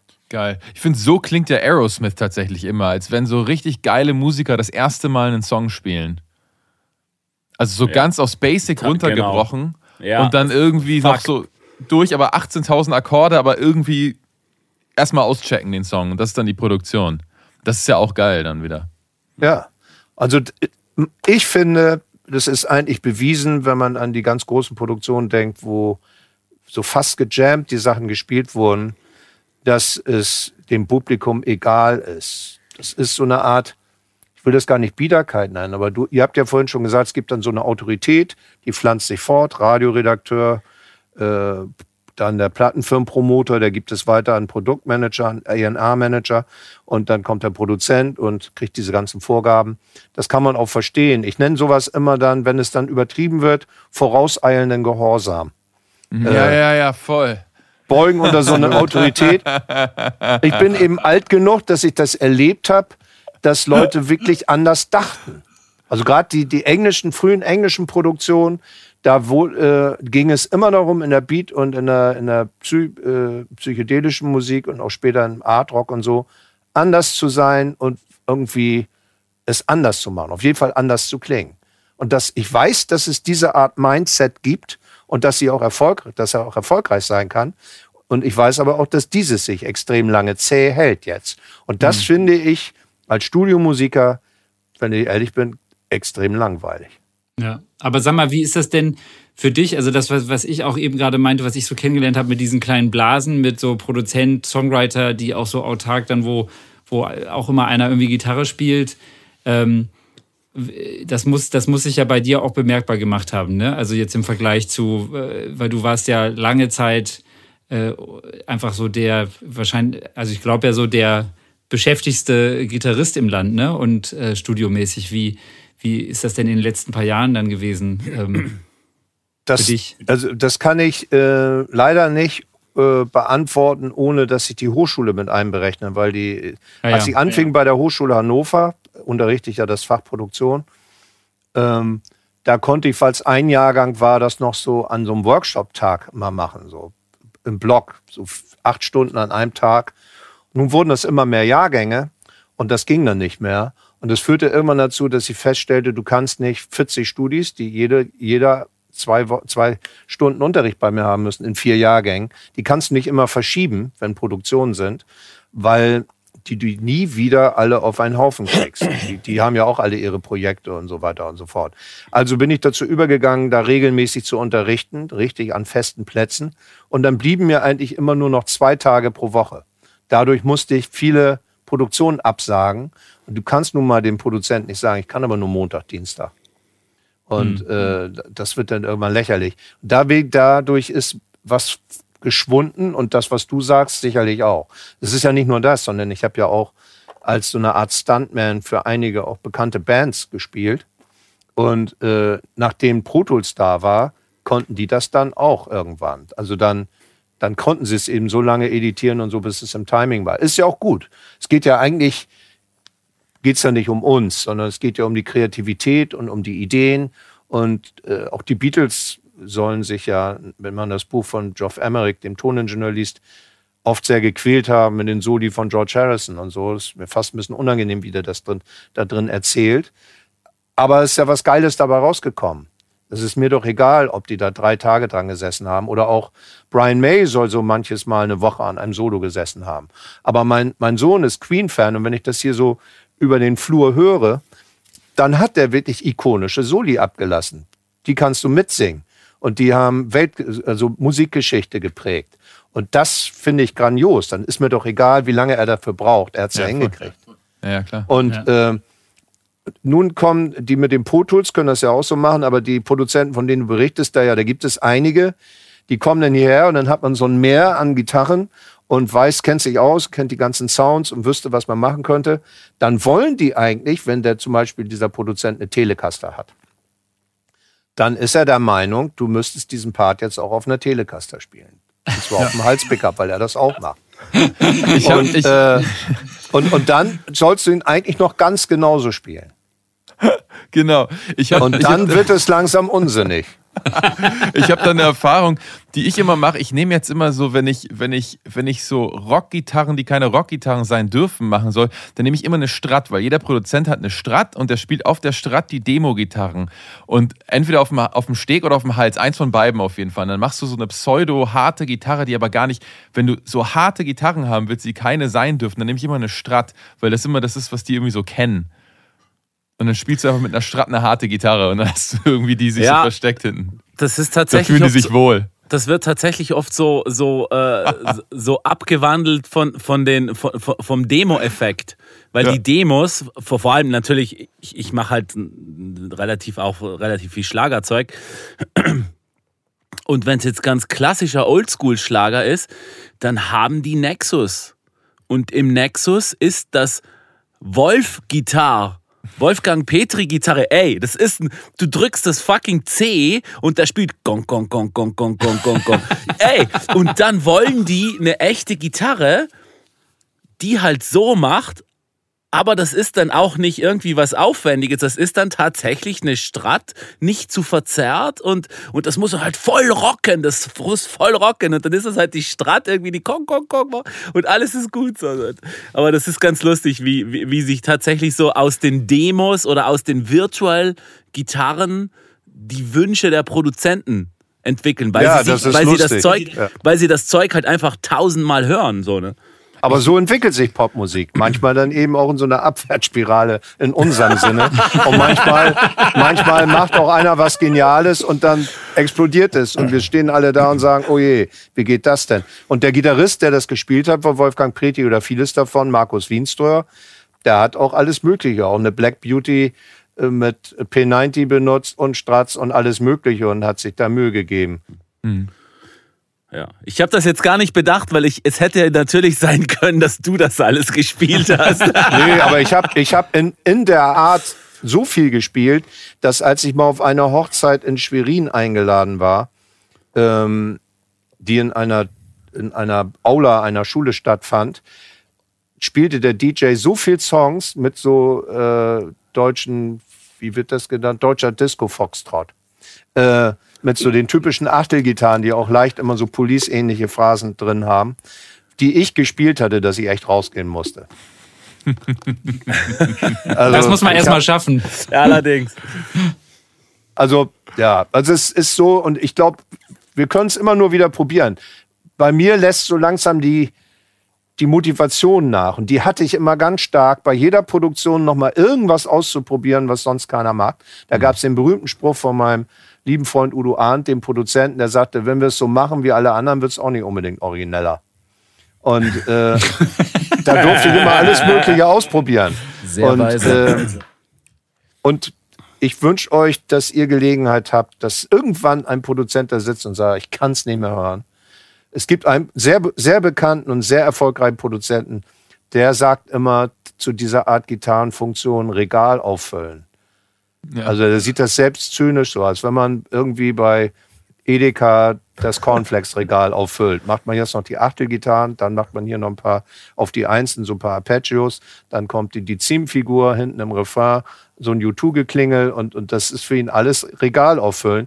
Interessant, interessant wird's, wenn man dann plötzlich so eine kontrapunktische kleine Linie spielen und erfinden darf, die dem Song noch so was extra gibt, was sich um den Gesang schmeichelt oder so. Ja, da wird's tricky und da wisst ihr ja, das kann dann auch lange dauern, bis man auf die drei Töne kommt, die den Song was Besonderes geben und trotzdem passen und nicht zu aufwendig sind und so weiter und so fort. Ich weiß, dass es geht. Ich habe es erlebt, äh, also bei, bei vielen Produzenten früher. Und ich bin auch sicher, das kommt nochmal wieder. Vielleicht gerade im Moment nicht mit der Gitarre, weil nun mal gerade andere Sounds populär sind, die eben auf einem neuen populären Instrument namens Laptop zu erzeugen sind. Ja, ich habe äh, hab das Glück gehabt, letztes Jahr noch eine äh, Platte mitzuschreiben, co äh, co produzieren und ähm, Gitarren zu spielen. Und das war, ist halt so, wie nennt sich das, äh, Chris? Alternative Country, Pop Country, Rock Country auf Deutsch. Das war so ein Versuch, das, das war jetzt auch bei ähm, äh, Warner gesigned und natürlich war der Hype äh, sau groß und so. Irgendwie ist es auf jeden Fall natürlich in dieser ganzen äh, ne, C-Zeit, sage ich jetzt mal, ähm, ganz gut untergegangen. Aber da kam ich halt auch wirklich in den Genuss. Also ich habe ja auch wirklich mir die Zeit genommen. Es gab ja auch gar keinen Druck, war ja jetzt auch, ne, gab ja auch keine Konzerte und nix. Ähm, das war, das war wahrscheinlich neben meiner, neben, neben Crutch, die, die einzige Platte, die ich genau nach diesen Vorgaben oder nach diesen Vorstellungen äh, auch einspielen konnte. Halt wirklich, dann habe ich halt einfach ich habe wirklich so viel um den Gesang rumgeflext mit der Gitarre, mit allem, was geht. Und dann haben die halt einfach, der Produzent, der Hauptproduzent dann einfach das reduziert, was er dachte, was wirklich stört. und äh, ja, und das war einfach mal eine Gitarrenplatte in 2020. Ja, ja sehr, sehr gut. Ich da, ja. Zu Crutch würde ich auch gerne noch was sagen. Das wissen ja wahrscheinlich die wenigsten, dass du eine Platte, eine richtige Rockplatte gemacht hast. Und die fand ja. ich damals tierisch super Gitarrenarbeit, auch eine tierische Sängerin, Stephanie oder Steffi Crutch, äh, die ja auch Native Speaker ist, Englisch und so. Und das ja. war für mich durchaus eine internationale Platte. Und ich hätte mir wirklich vorstellen können und glaube es auch heute noch, dass wenn die an die richtigen Ohren gekommen wäre, aber das ist es ja nicht alleine, mit dem richtigen Management und irgendwie ein, einer Infrastruktur, die auch im Ausland funktioniert hätte, hätte das laufen können. Aber das war eben nicht das, was man aus Deutschland erwartet. Da, da, da hat ja Metal, wie aus Skandinavien, Metal eine Chance. Es war eben kein reiner Metal, sondern es war auch noch eine melodische Rockmusik, jetzt nicht wie die alten Melodie-Rocker. Es hatte auch schon Metal. Äh, Ansätze und so. Aber ich finde das unheimlich wichtig, genauso wie Jakob das ja auch gemacht hat, dass man, solange man kann, es wenigstens probiert dass man mit der eigenen Musik, äh, mit allem, was einem so im Kopf ist, einmal versucht, ja, ein Publikum zu erreichen. das muss ja nicht ewig halten, so eine Karriere dann. Wir wissen ja, dass es in Deutschland tatsächlich Bands gibt und Acts gibt, die wirklich 40 Jahre lang halten und die Stadien füllen. Das ist wirklich gigantisch. Mhm. Äh, und das kann man nicht immer erwarten. Aber dass man es wenigstens versucht, mit dem Potenzial, was man hat, das fand ich sehr ehrenhaft und auch klasse, dass ihr das durchgezogen habt. Ja, danke. Die, die, die Platte, die ist ja leider dann nie wirklich rausgekommen, die du ja dann gehört hast auch, ne? das ganze Album. Ähm, weil, ja, weil wir uns dann da auch so verrannt hatten hier, dass einfach irgendwie die Steffi irgendwann gesagt hat, so, sie, sie kriegt das irgendwie nicht mehr hin. Und ist ja dann auch wirklich äh, nicht, nicht lange danach dann auch Mama geworden und so. Also es, äh, einfach ist zu einer richtig tollen Mama geworden und singt nach wie vor immer noch so. Also ich habe ja mit ihr Kontakt, die wohnt ja hier drei Straßen um die Ecke. Und ähm, ja, aber ich, ich, ich kann für meinen Teil nur sagen, also, und ich glaube, Hannes, das siehst du ganz genauso. Ich glaube, wenn das ganze Ding nach der EP schon gescheitert wäre, mhm. wären wir schon happy gewesen. Ja. Weil wir wussten alle, wir wussten alle, wenn wir jetzt eine Playlist in iTunes oder Spotify aufmachen und da ist irgendwann, das sind nur unsere Songs und, und äh, Hymnen von unseren Helden so und dann taucht auf einmal irgendein Song von dieser Band Crutch auf, dann braucht die Aufnahme oder die Platte sich halt einfach nicht dahinter verstecken. Nee, so. nee muss sie auch nicht. Ja. Das, das finde ich eben auch. Und ich würde dazu mal so als, ja, als Hinweis an alle jungen, aufstrebenden Musikerinnen, Gitarristinnen oder auch überhaupt Kreative senden, bevor ihr euch zu sehr einordnet in diese von oben verordnete oder wem auch immer, der gerade das Sagen hat, Gleichschaltung an, an äh, Phrasen, die man spielen muss im Pop oder so, versucht einmal mit eurem eigenen Kram, mit dem, von dem ihr träumt.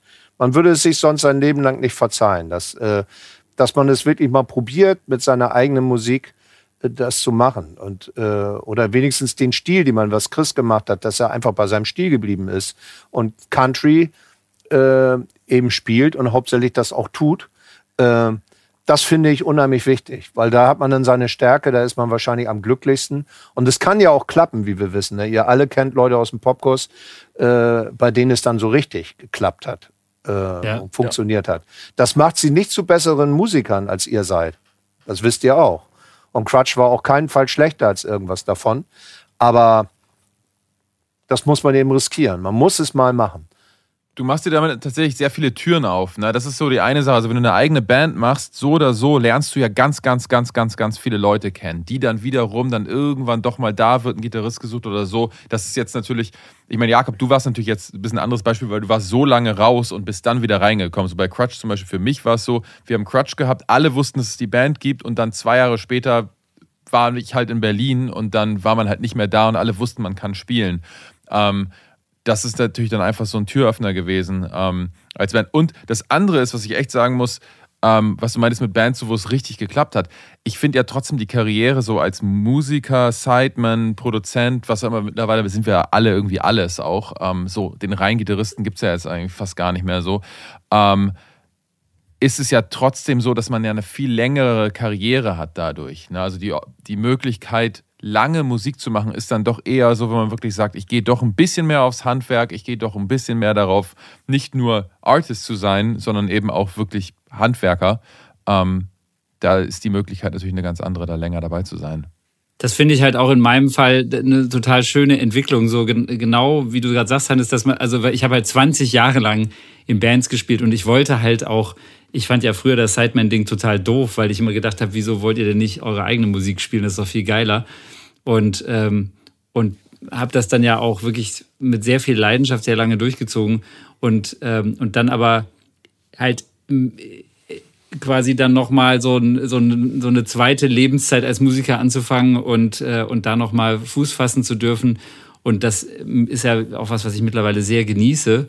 Ähm, da jetzt nochmal eine ganz andere äh, ganz andere Facetten an mir zu entdecken, ganz andere äh, Farbtöne abdecken zu dürfen. Ähm, und, und das eben vielleicht auch in einem Alter, wo man in der Band dann auch nicht mehr stattfinden würde. Aber ich merke halt auch, dass wir vielleicht, ja, aber ich merke halt auch, dass, ähm, dass ich äh, das zum, jetzt zum Beispiel bei Nico, wenn ich da ein Live-Set baue, also die Sachen, die ich in, in den Jahren in der Band gelernt habe, ne? also das ist zum Beispiel eine Sache, die ich unglaublich gut kann, ja. ein Live-Set bauen, weil ich einfach ja. So viele Gigs vor, vor vielen Leuten gespielt habe und, und einfach gelernt habe, wie, wie diese Energie überspringt oder eben auch nicht. Ähm, also da, da merke ich zum Beispiel, da ist ein Unterschied zwischen mir und anderen Sidemen, äh, die, die das schon mit Anfang 20 äh, den Berufsweg eingeschlagen haben. Da habe ich einfach jetzt, ne, also ich habe weniger geübt als viele, sag ich mal, dadurch, dass ich mal in der Band war, aber, aber ich habe ganz viele Dinge gelernt äh, im Live-Betrieb, ähm, die anderen vielleicht so ein bisschen verborgen geblieben sind, die ich jetzt da auch mit einbringen kann. Also das hat auch viele, viele Vorzüge, so diese, dieser erste Karriereweg, um um so auf das einzugehen, was du eben sagtest, Peter, ne? Ja, genau. erstmal einfach das eigene Ding durchzuziehen, da kann man einfach so viel draus mitnehmen. Ich, ja. ich, ich finde auch, ich finde auch, also ich habe im Nachhinein gemerkt, das, das macht schon echt ganz schön viel was aus. Vor allen Dingen auch, was die Attitüde angeht. Also jetzt so eher in diesem äh, mentalen Bereich, weil wenn ich da im Proberaum stehe mit meiner eigenen Band und du findest das nicht gerade gut, was du machst, oder, oder, oder du findest es überhaupt alles nicht gut und äh, äh, ziehst es einfach durch, das, äh, das, das hat man halt genau gelernt, nicht zu machen mit einer Band. Ich finde, man hat da im Proberaum gestanden und ich habe geliebt, ähm, was ich gemacht habe, sozusagen, weil ich hatte drei Dudes und Dudettes mitten äh, im Raum stehen und da hat jeder geliebt, was der andere gemacht hat. Und das war ein ja, Dude, Dudinnen. Äh, äh, äh, also wirklich, ähm, das, das, das war ein, ein, ein, ein Selbst, eine Selbstbestärkung. Ich, ja, Selbstbewusstsein am Ende auch, aber da, da, da entstand sowas krasses und mit dieser Energie gehst du dann irgendwie auf die Bühne. Und ich glaube, wenn man, wenn man den Fuß nicht in dem Teich mal einmal gehabt hat, dann macht man auch äh, seinen Job als Dienstleister ganz anders. Dann ist man, ja, ich weiß nicht, das kann man ganz schwer sagen. Das ist so ein Soft Skill einfach. Also dieses, nicht nur Soft, das ist, das ist eigentlich der Ursprung. Äh, und da würde ich gerne mal auch was loswerden, was ich so durch die 40 Jahre Popkurs äh, glaube, so erkannt zu haben. Es ist unheimlich wichtig, dass eine Generation aus ihrer Intuition, wie in so einem Schwarm, wie in so einem kulturellen Schwarm, auffängt, was gerade so in der Luft liegt und intuitiv das macht, weil der Mensch nun mal danach strebt, was der nächste Schritt ist. Und das kann ihn, das haben wir ja immer gesagt, alte Säcke können euch nicht sagen, wie ihr eure Musik macht. Ich weiß nicht, ob euch den Spruch erinnert. Äh, das kann nur die junge Generation selber spüren. Und das geht um Texte, das geht um Ablehnen bestimmter Dinge, das geht um Abgrenzung von bestimmten Strömungen, die man nicht will und so weiter und so fort. Alles das, was Popmusik auch ausmacht. Und eben auch das Verwursten von gehabten, vielleicht äh, irgendwelche Reissues von Stilistiken wie in 80er Jahren oder, oder später zurück, noch 70er Jahren, 60er, was man wieder aufgreift und wieder neu inszeniert das alles zusammen, das haben ja die Beatles schon gemacht, dass sie eigentlich den Rock'n'Roll, der war noch nicht so alt, aber den haben sie erstmal nachgespielt in ihrer eigenen Fassung.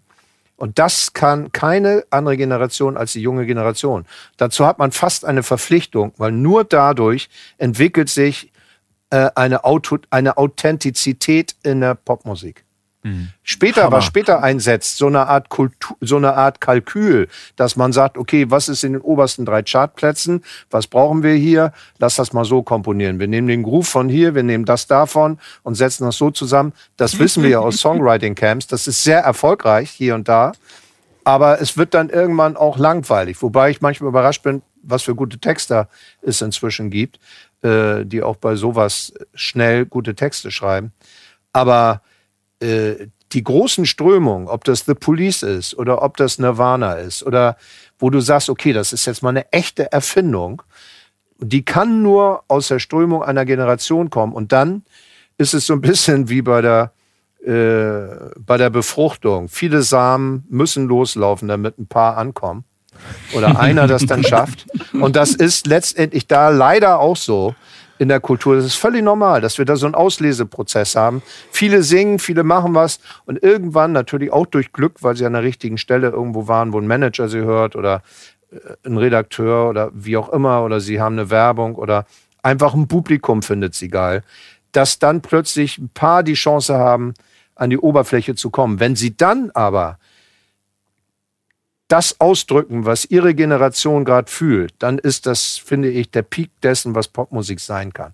Ein Ausdruck der Befindlichkeit einer Generation. Boah, Peter, ich habe noch nie so wow. eine gute Definition von Popmusik gehört.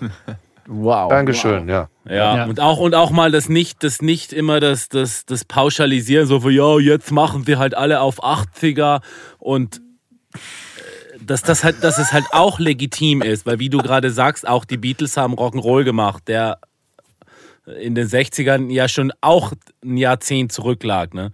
Auch Skiffle haben sie gemocht und sie haben auch das englische Dancehall, also den englischen Schlager eigentlich nachgespielt. Kommt ja auch immer wieder vor äh, Martha Might und so, diese, diese Art Komposition, die sind ja nicht Rock'n'Roll. Und die haben sich da voll bedient. Die haben bloß eben in einem unglaublichen Tempo so viele Welthits rausgehauen, weil sie immer so viel eigene Portionen mitgebracht haben. Und je älter ich werde, desto kleiner äh, oder desto bescheidener werde ich in dem Zusammenhang, weil also das ist mir nicht passiert, dass ich irgendwo Songs gespielt habe oder mehrere, vielleicht hier und da mal ein, wo man sagen könnte, okay, das, das hat jetzt die Qualität von Beatles-Kompositionen oder so. Klar, die typischen Phänomene können Leute nachäffen, aber das ist es eben nicht, sondern mhm. aus der Strömung des Zeitgeistes vorne an zu sein und das zu repräsentieren, was wie so eine Art Stellvertreter für die Jugendgeneration, die gerade am Ruder ist und dann eben die, den nächsten musikalischen Wandel einleitet. Das geht nur über die Intuition und das ist so komplex, das könnte man auch nicht unterrichten. Stellt euch das mal vor, man würde das unterrichten wollen. Ja. Dieses, nee, das lehnen wir ab, das finden wir scheiße. Und nee, oh Gott, das kann man ja nicht mehr hören. Und oh, das ist doch interessant, hör dir das mal an. Und, äh, und, und plötzlich ergibt sich sowas und dann wird mit Feuer und Flamme so etwas gemacht. Und natürlich, Benny, das finde ich nämlich auch, stehen die mit einem völlig anderen Gefühl im Proberaum und wollen dann auch auf die Bühne. Und das ist manchmal völlig energiegeladen und manchmal ist es eben im Schlabberpullover mit Bart und Brille irgendwie so eher so ganz sich klein machten und frustriert in der Indie-Musik. Aber das Publikum empfindet das eben so. Das könnte sich ja ein alternder Plattenfirmenchef gar nicht ausdenken. Ja. Aber so in Bezug auf die Beatles, ne, da gab es ja jetzt eine neue, diese, diese, diese, diesen Dokumentar-Dreiteiler, Get Back, den ich gerade geguckt habe, den ich unglaublich beeindruckend fand. Und äh, da wollte ich jetzt noch hinzufügen, dass abgesehen von dem, also von der Begabung und, und äh, den Einflüssen, äh, sieht man da ja auch, dass die einfach unglaublich äh, einfach äh, überhaupt keine Berührungsängste haben, diverse Stilistiken einfließen zu lassen. Und in so einer Session, wo sie neue Platte machen, kommt dauernd einer von denen mit einem völlig anderen Stil an und, und keiner wehrt sich, alle, also alle begrüßen quasi alles, was da kommt. Und ich glaube, das ist auch eine ganz große Qualität dieser Band gewesen. Und wäre dann vielleicht auch was auf moderne Popmusik bezogen, ne? eben, dass Leute sich, dass Leute ein bisschen weniger auf das schauen, was gerade Erfolg hat und eben weniger Berührungsängste haben, kombiniert mit starken Teams, die sowas machen, einer tollen Band, äh, die sich, die einfach mit, mit dem Zeitgeist wie du es meintest, als, als äh, junge Künstler ähm, sich da voll reinschmeißen, so dann, dann hat das natürlich ganz viel Potenzial. Glaubst du, wir haben, da, da, da hätte ich eine Frage noch, die schließt ein bisschen das davor an. Glaubst du, wir haben jetzt noch die, also die offenen Möglichkeiten, die es damals gab, also dass es noch so viel Neues, dass noch so viel Neues erfunden werden kann, weil das ist ja, das ist ja damals in, der, in, also in den 60er, 70er, 80er und so weiter, sind ja wahnsinnig viele neue Sachen passiert. Und mittlerweile kommt ja gar nicht, also mittlerweile wird ja nur noch recycelt, zurückgegriffen, zurückgegriffen, zurückgegriffen. Liegt das, liegt das an uns oder ist, oder ist einfach irgendwann, sind einfach irgendwann alle Ideen aufgebraucht? Weil es ist ja jetzt einfach, wie du auch sagst, in der Popmusik die letzten 10, 15, 20 Jahre nichts passiert. Es ist ja was passiert. Sounds. Synthes. Ducking von Bassdrums.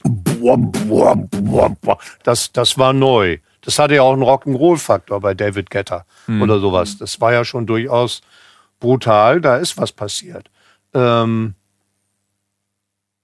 es gibt auch eine neue Klangästhetik. Wenn ihr euch 24K anhört von Bruno Mars auf sehr guten Boxen, dann ist das unfassbar gut produziert und gemischt für dieses Genre. Alles knallt und alles macht so. Es ist eben so ein Fokus auf andere Dinge. Man kann auch nicht sagen, dass der schlecht singt. Der singt ja tierisch, denkt sich gute Melodien aus, ähm, hat auch einen Witz und so weiter. Äh, es gab damals einen unglaublichen Wunsch nach Originalität, also vielleicht auch durch Drogen bedingt. Also in der Zeit ähm, zwischen Mitte der 60er und so Mitte der 70er und Ende der 70er ist so irre viel passiert. Mhm. Ich erinnere mich daran, dass wir mit unserer Top 40 Band gespielt haben mit der, mit der Band The Trogs. Kennt ihr die noch?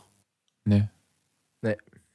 The Trogs war eine sehr erfolgreich, ihr kennt alles von Jimi Hendrix. Wild Thing, Wild thing. Ja, dun, dun, dun, you make my heart thing. Das Original ist von den Trogs. Und die hatten auch noch so ein paar andere ah, sehr simple okay. Nummern. Eine die sehr ja simple. So eine, war das das Flötensolo? Nee. War das den. Das, das weiß ich jetzt gerade nicht. Aber die waren auf jeden Fall was eine sehr einfach gestrickte Band. Und äh, wir spielten mit denen, mit der Top 40 Band. Und das war 1974 oder 75. Und da war ihr Erfolg gerade mal zehn Jahre her. Und wir hatten damals das Gefühl, dass das uralt ist. Also wie hm. aus mehreren Generationen davor. Wow, ja. Und das, weil so schnell die Musik einen Wandel durchgemacht hat, dass das total alter Kaffee war. Das war damals schon Vintage. Das werde ich nie vergessen, wenn ich heute dran denke, was zehn Jahre her ist, ist ja heute noch nicht so, wird ja nicht als so alt empfunden. Hm. Stimmt. Stimmt. Das war sehr witzig und äh, da haben die Bands eben gewetteifert. Aber ich habe neulich mal hier beim Steuererklärung gemacht, war das ganze Pult voller Zettel. Da habe ich mal alle Beatles-Songs durchgehört. Und dann habe ich ähm, äh, The Who mir angehört.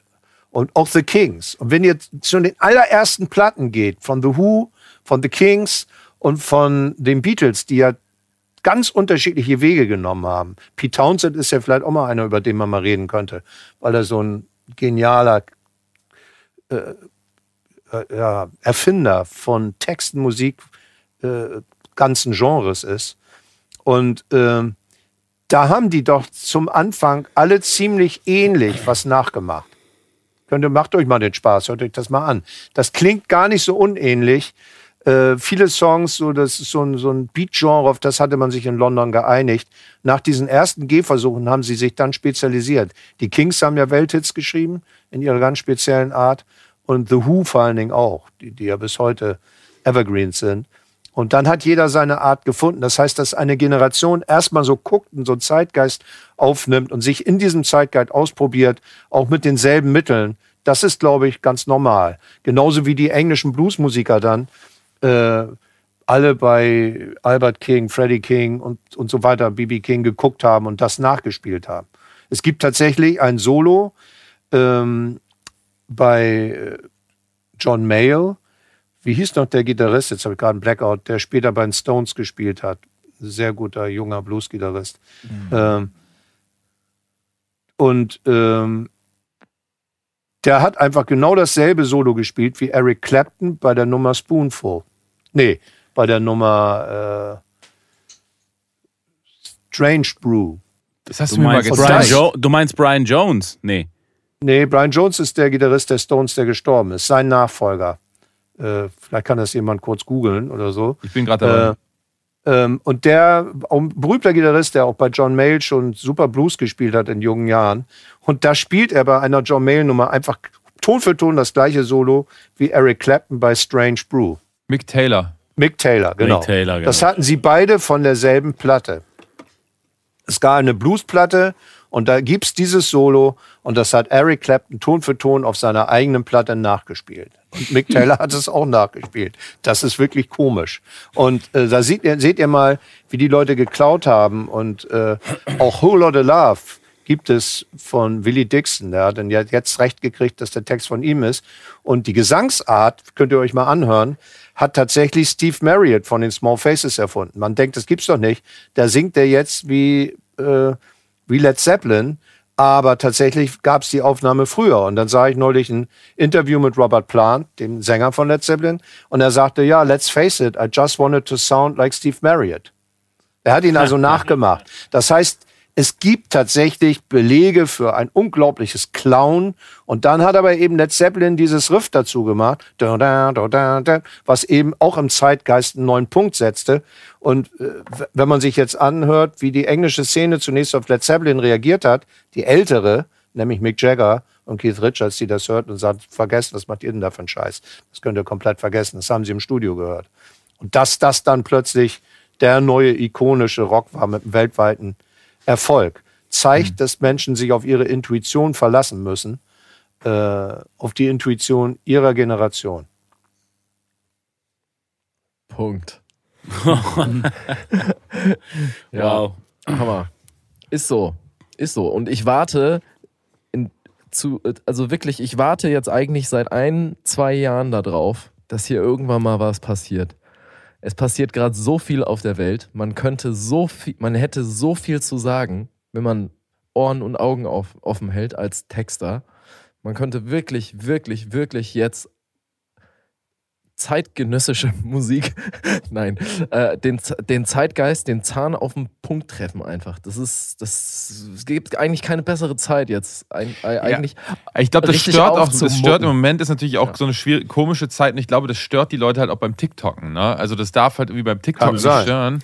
Und wenn, ja, aber das ist tatsächlich so, ich habe, ich habe, mir ist es nur gerade so aufgefallen, so wie das die letzten Jahre mir waren, als ich jetzt wieder Live-Shows vorbereitet habe. Und dann siehst du einfach, es ist einfach nichts passiert. Es ist einfach nichts passiert. Es gibt keine Shows. Es ist alles so ein bisschen so wabert vor sich hin und es ist so ein Abwarten. Und vielleicht blitzt ja irgendwo mal irgendwas auf. Vielleicht ist jetzt gerade der Zeitpunkt, wo das alles so rumsumpft und plötzlich kommt irgendwas, was total innovativ ist, weil einfach. Ihr hattet auch danach gefragt vorhin, ob das überhaupt noch möglich ist. Hm. Und das Interessante ist, dass die neuen Strömungen nicht unbedingt immer die Virtuosen waren. Die hm. äh, die Rock'n'Roll-Generation hat ja diesen zwölftaktigen Blues zunächst mal unbeholfener gespielt als die Swing-Leute vorher. Da gab es ja richtig die geilen Big Bands, wenn man sich da Duke Ellington, Count Basie und so anhört, wie die, was die für einen Swing hatten und wie tight die gespielt haben, waren eigentlich die Rock'n'Roll, die ersten Rock'n'Roll-Bands, wenn die ihren Shuffle spielten. Der eine spielte Achtel auf dem Klavier, der nächste swingt auf dem Schlagzeug. Eigentlich fast ziemlich unbeholfen und gerade auch die englischen Bands, die das dann nachgemacht haben. Oder denkt an Grunge. Dann, dann ist Soundgarden ja schon eine sehr ausgefuchste Form im Verhältnis zu Nirvana. Voll. Äh, denkt an New Wave, wie schraddelig das teilweise erst war. Das heißt, es kann sich auch entwickeln aus etwas, was zunächst klingt wie ein, wie ein dilettantischer Aufguss von etwas, was man schon mal kannte. Und es wäre dann auch typisch, dass unser Eins dann sagen würde, ja, das gibt's ja schon, das hat ja schon damals die Band XY gespielt. Aber was daran Neues empfindet dann wieder die Generation. Vielleicht, weil mhm. die Sängerin oder Sänger besonders cool wirken auf sie oder ihren Nerv besonders treffen. Und daraus kann sich immer was Neues entwickeln. Du hattest mir mal so ein Solo gezeigt von Jeff Beck irgendwann und das war total, oder ich hatte, ich weiß nicht, wir hatten auf jeden Fall drüber gesprochen. Ähm, und das war so ganz scheiße gespielt und der ganz schnell gespielt und das war total beschissen. Und dann, und dann meintest du nur so, ja, das, das ging halt damals, aber es gab keinen, der das vorher gemacht hat. Das war so das erste, die ersten Shred-Versuche an der Gitarre. Das war halt einfach total jetzt im Nachhinein ja. total scheiße, aber er hat es halt gemacht. Ja. Und irgendwann haben es dann andere Leute auch gemacht und dann irgendwann haben Leute angefangen, schnell Gitarre zu spielen. Das war total witzig. Die Grenze ausgedehnt. Ja, auch in der falschen irgendwie, irgendwie, keine Ahnung, dorisch über äolisch und was auch immer, völlig egal. Hauptsache schnell. Und irgendwann, einer kann es dann, ne? Ja, und dann irgendwann äh, hat die neueste Generation den Guthrie Gowan vor der Nase, der immer jede, jede Millisekunde weiß, was er tut, dem das dann nicht passiert. Und das, äh, äh, dann kannst du das eigentlich nicht mehr so machen. Aber es mag eine neue Musik geben, wo das dann wieder geht. Also da, mhm. ich habe die Hoffnung, dass es gar nicht anders geht. Also es wird sich auf jeden Fall etwas Neues entwickeln man sollte dafür offen sein und dann auch mit Spaß daran teilhaben. Aber es wird von einer neuen Generation kommen. Mhm. Das Interessante, was ich auch noch loswerden wollte, als, als Mut, äh, also als Impuls dafür, dass man seine eigene Musik machen kann. Ich kriegte neulich ein äh, Bild von Anselm geschickt von unserer Band Känguru, als wir in der Fabrik gespielt haben, aus dem Publikum fotografiert. Und die Fabrik war voll. Oben alle Balkons waren voll. Das war Fusion-Musik oder Jazzrock-Musik. Auch noch mit albernen Themen. Wir haben uns einfach so eine Musik gemacht, die auch noch lustig war. Und die Fabrik war voll. Da passten 800 bis 1000 Leute rein. So viele hatten wir da drin. Wir haben äh, vier Tage in Folge das Quasimodo in Berlin voll gemacht. Einfach weil es die Musik war, die Großstädter zu der Zeit offensichtlich gerne hören wollten. Und wir waren dann so gerade vorne dran und haben die gemacht. Und warum ich das erzähle, ist, dass ich meinen Kontakt zu meinem Lieblingsproduzenten äh, und Freund Udo Ahn, mit dem wir dann Rio Reiser gemacht haben und die Rainbirds und alles Mögliche und Bandits nachher produziert haben, der kam, weil er mich gesehen hat, live. Der fand mich gut, weil ich da so ein merkwürdiges Funkstück gespielt habe, was so irgendwie durch die über das Griffbrett rutschte. Nichts davon war der Standard. Und genau das fand er gut. deswegen hat er mich eingeladen zu, ins Studio. Und irgendwie hatte ich das Glück, dass er mich mochte. Und ich habe eigentlich, bis er aufgehört hat zu produzieren, immer alles für ihn gespielt. Das heißt, manchmal ist das Beknackte, was man macht, nur so für sich, das, wo andere sagen, ja, das gefällt mir jetzt, der macht da jetzt mal was anderes und probiert mal was aus. Und äh, dadurch kriegte ich die Chance, mit ihm zu arbeiten. Ist, war das auch dein, dein Einstieg in die Studiogitarristen-Szene dann so richtig? Oder also in diese nee, Welt? Oder? Nee, ich war schon vorher Studiogitarrist. Äh, vor, vor, allen Dingen aber in Hamburg. Und äh, ja, eigentlich hauptsächlich in Hamburg. Und dann habe ich über Kurt Kress, den Schlagzeuger, der ja ganz bundesweit dauernd überall gespielt hat, der hat mich dann äh, da kennengelernt und mich dann empfohlen. Und ähm, das erste Mal sah ich ihn, als, als ich auf einer Platte spielte mit Rolf Kühn. Äh, da spielte Alphonse Mouzon und da konnten die Gitarristen, die sie da hatten, kein Funk spielen, sondern Funk-Shuffle. Und dann habe ich den gespielt, da sah Cody mich. Das nächste Mal im Zusammenhang eben mit Udo Arndt. Hätte ich nicht in dem Club so gespielt, hätte Udo mich nicht eingeladen. Dann hätte ich Cody nicht kennengelernt. Und mhm. so spielte ich immer alle Produktionen für Udo. Und Udo war für Cody auch so ein, so ein Mastermind, äh, der ihm viel bedeutete. Und dann hatte Cody Spaß mit mir zu spielen und hat er mich auch überall hin empfohlen. Also die beiden waren ganz wichtig für mich äh, über die Hamburger Grenzen hinweg äh, zu spielen, in, in ganz Deutschland. Das sind so Gelegenheiten. Das ist auch ein, glaube ich, ein Rat, den man geben kann. Nutzt die Gelegenheiten. Mhm. Oder ihr müsst auch dafür sorgen, dass ihr Gelegenheiten habt. Ja, haben, dass ihr Leute trefft. Das ist zur Zeit natürlich unter Corona-Bedingungen nicht ganz so einfach, aber wenn das mal vorbei ist, dann wird man, dann soll man rausgehen und Leute treffen und es kann auf einer Party sein oder weil man in einem Club spielt, wo man überhaupt nicht damit rechnet, dass das eine kommerzielle Folge haben könnte. Ja. Ja. Und hat, das ist hat ja jeder passiert. diese Momente, ne? Es hat ja jeder so diesen einen Moment oder die zwei, das sind ja zwei Momente, ne?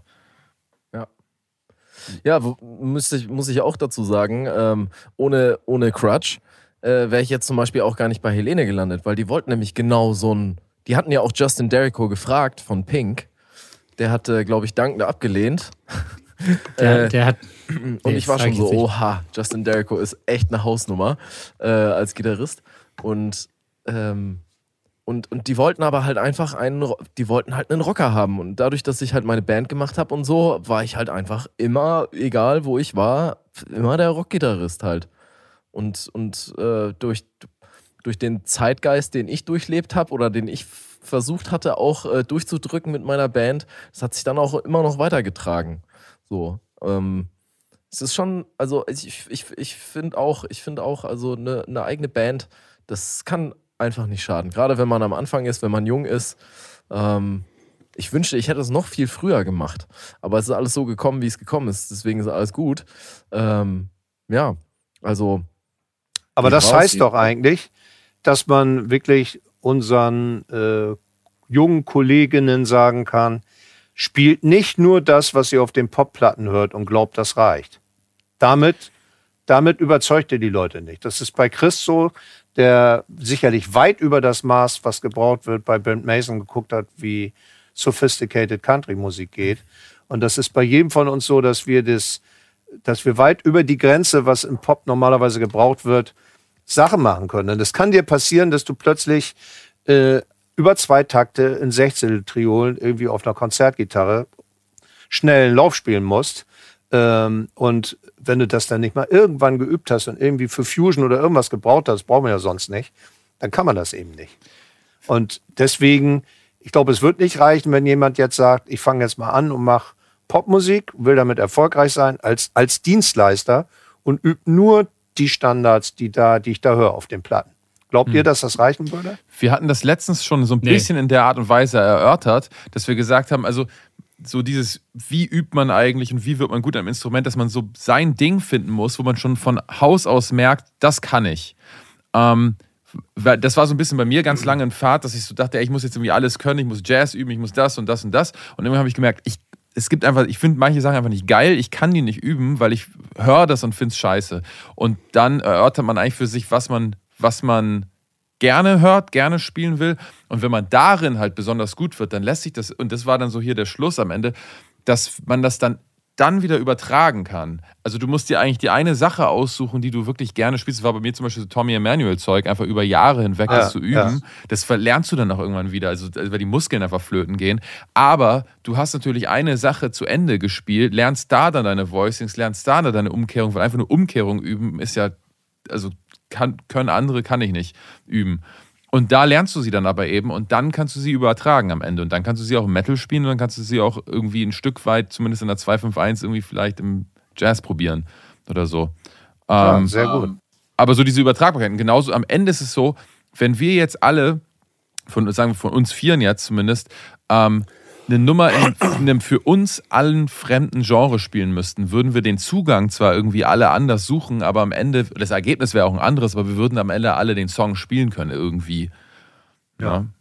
Ja, auf jeden und Fall. Es ist ja, und man nimmt ja halt wirklich, wie, wie gesagt, auch einfach sehr viel mit aus dem, was man gelernt hat in den Jahren, so jetzt in, in meinem Fall halt dieses ganze Band-Ding, glaube ich, dann, wenn ich jetzt äh, als, als Dienstleister in der, gerade, also ich bin ja mehr live-mäßig als studiomäßig äh, unterwegs, das ist ja dann, also man ist bis zum gewissen Grad ja auch ein Chamäleon und das ist, macht ja auch, ähm, das macht ja auch, äh, das finde ich ja auch total spannend, so dieses, wie finde ich mich jetzt in dieses Projekt rein oder bei diesem Sänger oder dieser Sängerin und in die Musik, aber irgendwie wenn man es gut macht, dann bringt man ja automatisch sich auch selber mit rein, mit all dem, was man über die Jahre gelernt, mitgebracht hat und, und was einem auch entspricht. Und dann merke ich auch gerade, das ist dann, wenn ich das schaffe, äh, also sowohl mich, mich da zurechtzufinden in dem Projekt, dass also da meinen Platz zu finden, der da auch passt, aber dann trotzdem auch meine Persönlichkeit entfalten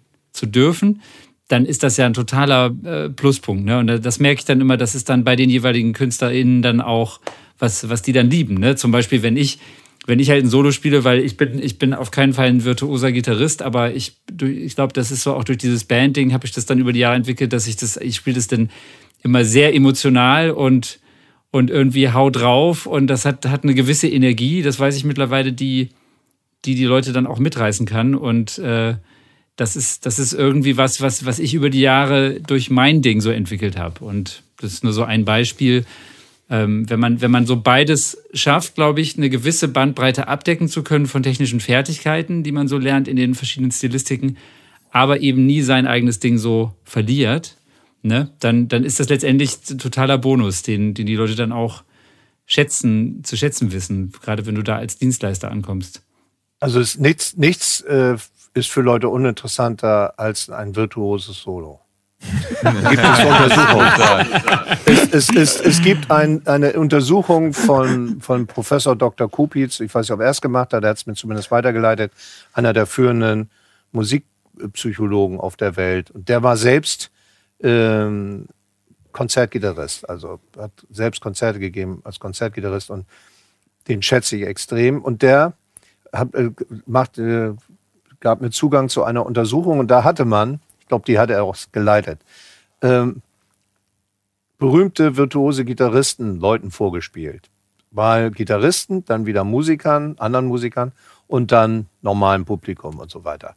Und äh, nur Gitarristen interessierte das, ob das wird, wie virtuos das war. Schon hm. die anderen Musiker hat das nicht mehr interessiert. Das hat sie nicht mehr beeindruckt. Aber was alle beeindruckt hat, war, wenn der, äh, wenn der Solist dabei eine Show abzog. Also wenn er, äh, wenn er, es. siehe Slash, einfach eine Erscheinung war mit, mit seiner Zigarette, die aus diesem Haar raushing, das Boah, ist so geil. wirklich wie, wie, so ein Cartoon ja, schon war, mega. und machte dann die Geste dazu. Und dann habe ich so gedacht, okay, vielleicht hat der das optimale Maß gefunden, was eigentlich reicht für so ein Festivalpublikum an Boah, Ich liebe den ja. Ich bin ein riesen Das kann man nachvollziehen, das kann man, man kann das nachvollziehen, das ist alles melodisch klar, es sind äh, eben es ist nicht ein Gefiedel, was man nicht mehr identifizieren kann oder so. Und darüber hinaus, verrückterweise, braucht es bis auf bestimmte Spezialpublikum-Ansammlungen, wie als ich in meiner Fabrik war bei Jeff Beck, waren, glaube ich, höchstens zwei Frauen und ansonsten nur Männer mit Plektrum in der Tasche. äh, viele davon grauhaarig. Schon, schon, in der Hand, die warten darauf, dass er umfällt. Ja, ja, ja, ja. Aber, aber doch voller Ehrfurcht und äh, ich war ja einer davon. Und äh, das ist ebenfalls ein Spezialpublikum. Aber die anderen nervt das eher. Ja. Aber überleg dir mal, wie viele Jahre dann Gitarristen damit verbringen, sowas trotzdem zu machen. Einfach, vielleicht auch, weil wir Menschen das müssen. Wir müssen wahrscheinlich gucken, wie weit geht das. Reinhold Messmer muss dann nochmal über ein paar Tausender hoch oder vielleicht drei an einem Tag, wenn es dann äh, das kein Kick mehr ist. Ja. Und äh, wir müssen unbedingt sehen, wer am höchsten springen kann, wer am schnellsten laufen kann. Und das ist so eine Art Freude an Ausdehnen des, äh, der physischen Grenzen vielleicht auch. Aber für das normale Publikum ist das egal. Es ist ja selten, dass einer so sinnvoll virtuos spielt, wie meinetwegen Freddie Hubbard auf der Trompete oder noch, noch krasser finde ich Oscar Peterson am Klavier, das dann wie gedruckt klingt mhm. und aber ein unfassbares Tempo hat. Das reißt mich dann auch mit. Ich, aber ich, nur mal so als Beruhigung. Da gibt es wirklich einen wissenschaftlichen Beleg dafür, dass es für das normale Publikum total scheißegal ist. Aber wenn da einer steht, wenn da einer auf der Bühne steht und fiedelt sich mit, mit 20 Fingertapping äh, hinterm, überm Griffbrett einen ab und steht da aber wie ein Schluck Wasser, interessiert das keine Sau. Wenn da aber einer steht und bietet denen eine Show und verkörpert das, was er da spielt, und äh, dann scheint das die viel, viel mehr zu interessieren. Ja, und das klar, war mal das interessant, dass das, ich kann das jetzt, ich kann kein Gewehr für genau das Ergebnis geben, aber das wurde genau aufgelistet. Das fand ich total lustig.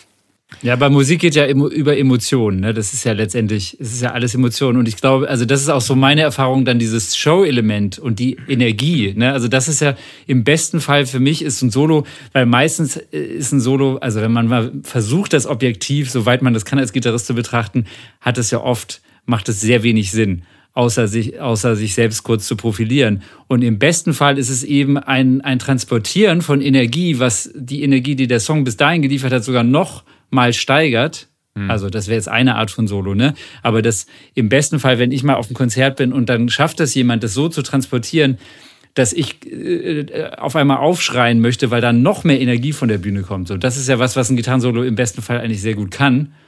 Oder natürlich in der Ballade ist es wieder eine ganz andere Energie. Aber es muss halt eine Energie äh, rüberbringen, die eine Emotion in mir erweckt.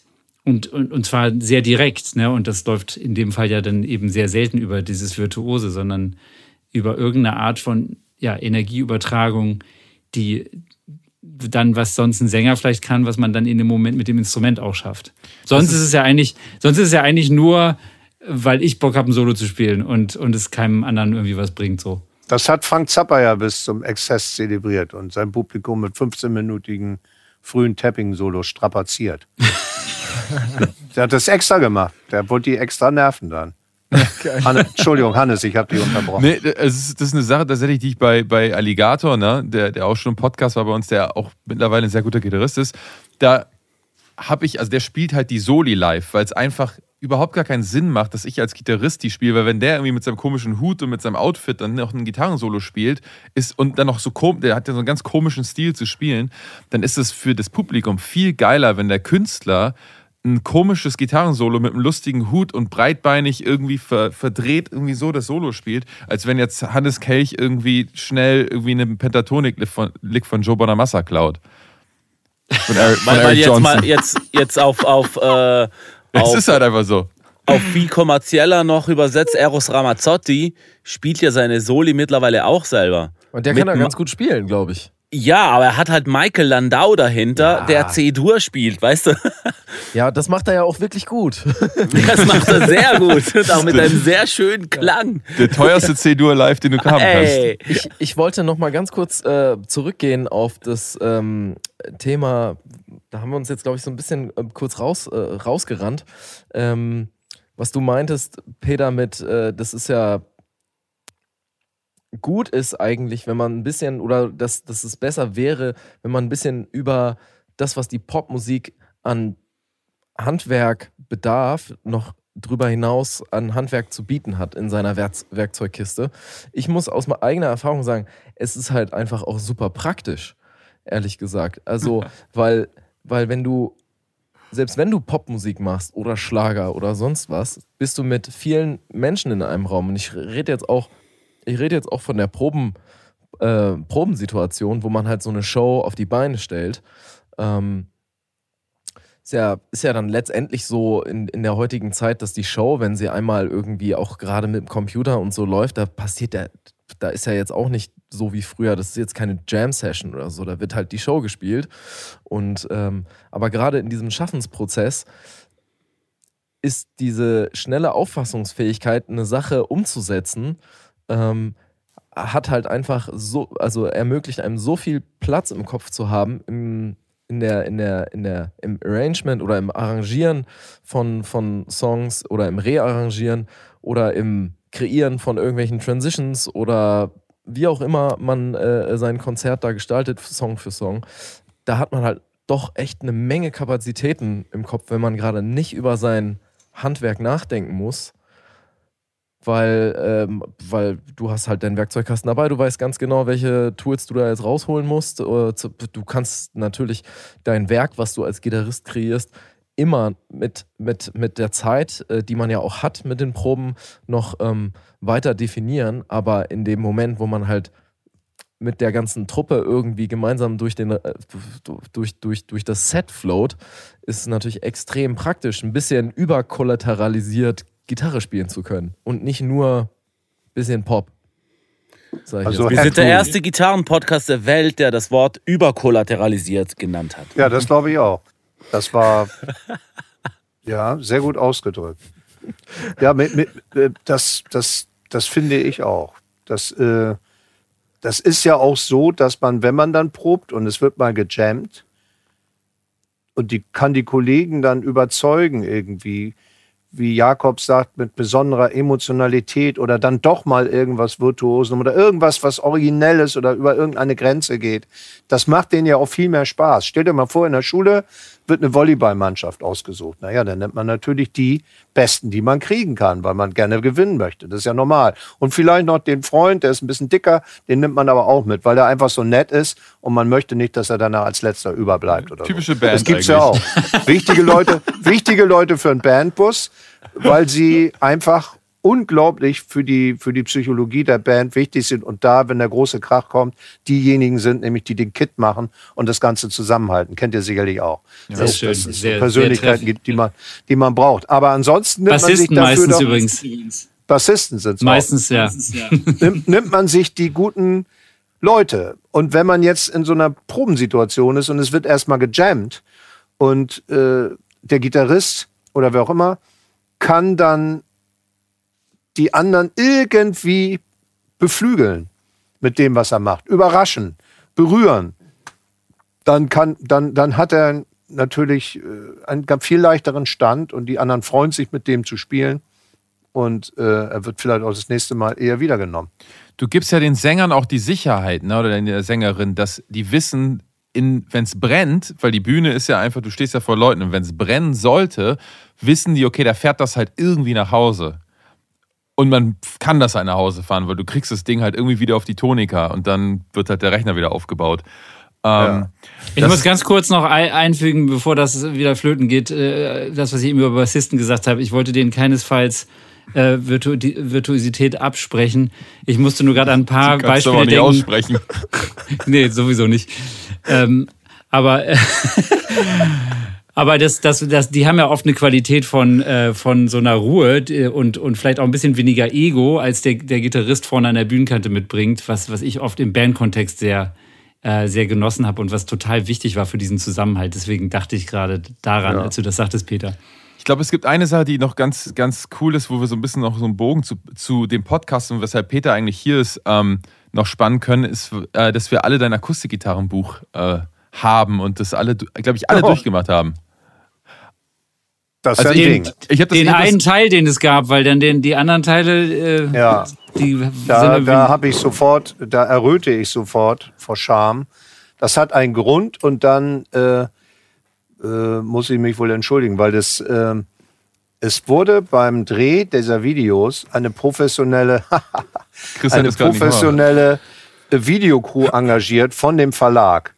Und ich hatte die Erfahrung von der Bandits Filmmusik, dass eins unglaublich wichtig ist, dass über so lange Strecken, denn ich habe teilweise so 20 Minuten durchgemacht, äh, es ist unheimlich wichtig, dass äh, Ton und Video gesynkt ist.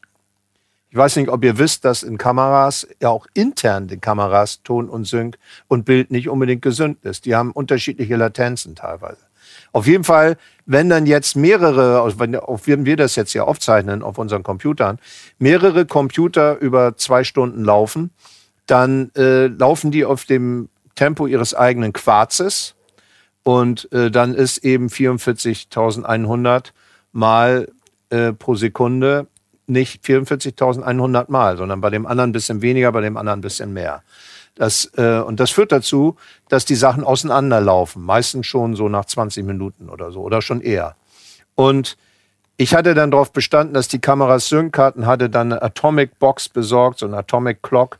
Das gab dann eben die, die Framezahl raus für die Kameras und alles mit so grünen Sync-Kabeln versynkt und so. Und dann stellt sich hinterher heraus, dass der der äh, Mann, der die Filmfirma hatte, gespart hat. Der hat Kameras genommen, die hatten zwar diesen BNC-Anschluss für das Sync, aber sie hatten nicht die Chips da drin. Also die waren nicht dafür ausgerüstet. Das war ein reiner Fact. Die haben, die, die haben mich verarscht, die haben die frei laufen lassen. Vielleicht haben sie die Kameras auch nicht gekriegt. Die Kameraleute waren super, richtig, richtige Profis, die auch schon wirklich Preise gewonnen hatten für irgendwelche Kunstfilme und so. Völlig überdosiert. Das war für die dann wirklich auch eine Mucke, äh, bei so einem Gitarristen zu sitzen und dessen Finger aufzunehmen. Äh, aber äh, auf alle Fälle hinterher war das eben nicht im Sync. Und dann habe ich mühselig angefangen, das Stück für Stück äh, wieder so zu richten und so weiter und so fort. Und als ich dann der zweite Band äh, als ich den dann in Arbeit hatte, da wurde ich krank und dann hatte ich unglaublich zu tun mit zwei Hochschulen und noch so ein künstlerisches Projekt für die Itzehoer Versicherung. Dann noch meine Studioarbeit um mein Studio und so.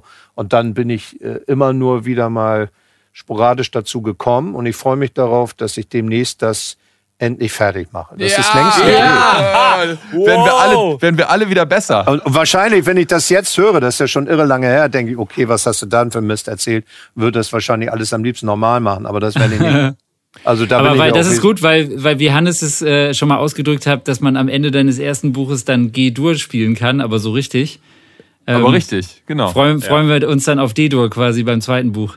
Kommt vor, glaube ich sogar. Ja. Ich hab, aber das muss, weil, weil alles, was wir jetzt so besprochen haben über, über mit Style spielen und, und so weiter und so fort, finde ich, ist tatsächlich beim, beim Gitarrespielen, bei der Akustikgitarre, wenn es jetzt rein um Studioarbeit geht und einfach mal Gitarre spielen, da gibt es, finde ich, doch einen sehr straighten Weg, wie man Akustikgitarre spielt, beziehungsweise wie viele E-Gitarristen ja spielen, sollte man ja eigentlich nicht spielen. Also das mit diesem Instrument sich auseinanderzusetzen führt dann irgendwann dahin, dass man zumindest, wenn man begleitet, alle relativ ähnlich spielen, wenn es geil sein soll. Und das ist halt dieses, das Buch führt einen halt sehr schön daran, finde ich. Also einfach so diese, diese Sachen, dass man einfach dieses Umgreifen und ganz straight das betonen können zwischen tiefe Seite, hohe Seite und so weiter und so fort. Ich finde, das ist eine Sache, mit der sollte sich jeder einfach auseinandergesetzt haben. Ich fand das total krass, nach dem, also nach, nach dem Jahre des äh, Akustikspielens und auch ist ja auch was, was ich sehr gerne mache, dann äh, so wie du in das Thema reingehst mit wie, wie, ähm, wie viel Druck man auf das Plektrum ausübt, ne, wie leicht man das hält. Wo ich dann so gemerkt habe, ja klar, das weiß ich eigentlich auch, aber ich habe es, mich tatsächlich so detailliert noch nicht damit auseinandergesetzt. Und das fand, fand ich total spannend, dass man so einfach Jahre mit diesem Instrument verbringt und auch mit viel Leidenschaft und dann, das, das war so eins der größten Dinge, was ich so mitgenommen habe aus dem Video. Das fand ich ganz toll. Dankeschön. Ja, das ist tatsächlich so, dass ich im Popkurs, wisst ihr ja noch, habe ich immer eine Akustikgitarre rumgereicht oder die hatten welche und dann sollten sie alle eben nur G-Dur oder C-Dur oder einfache Akkorde spielen.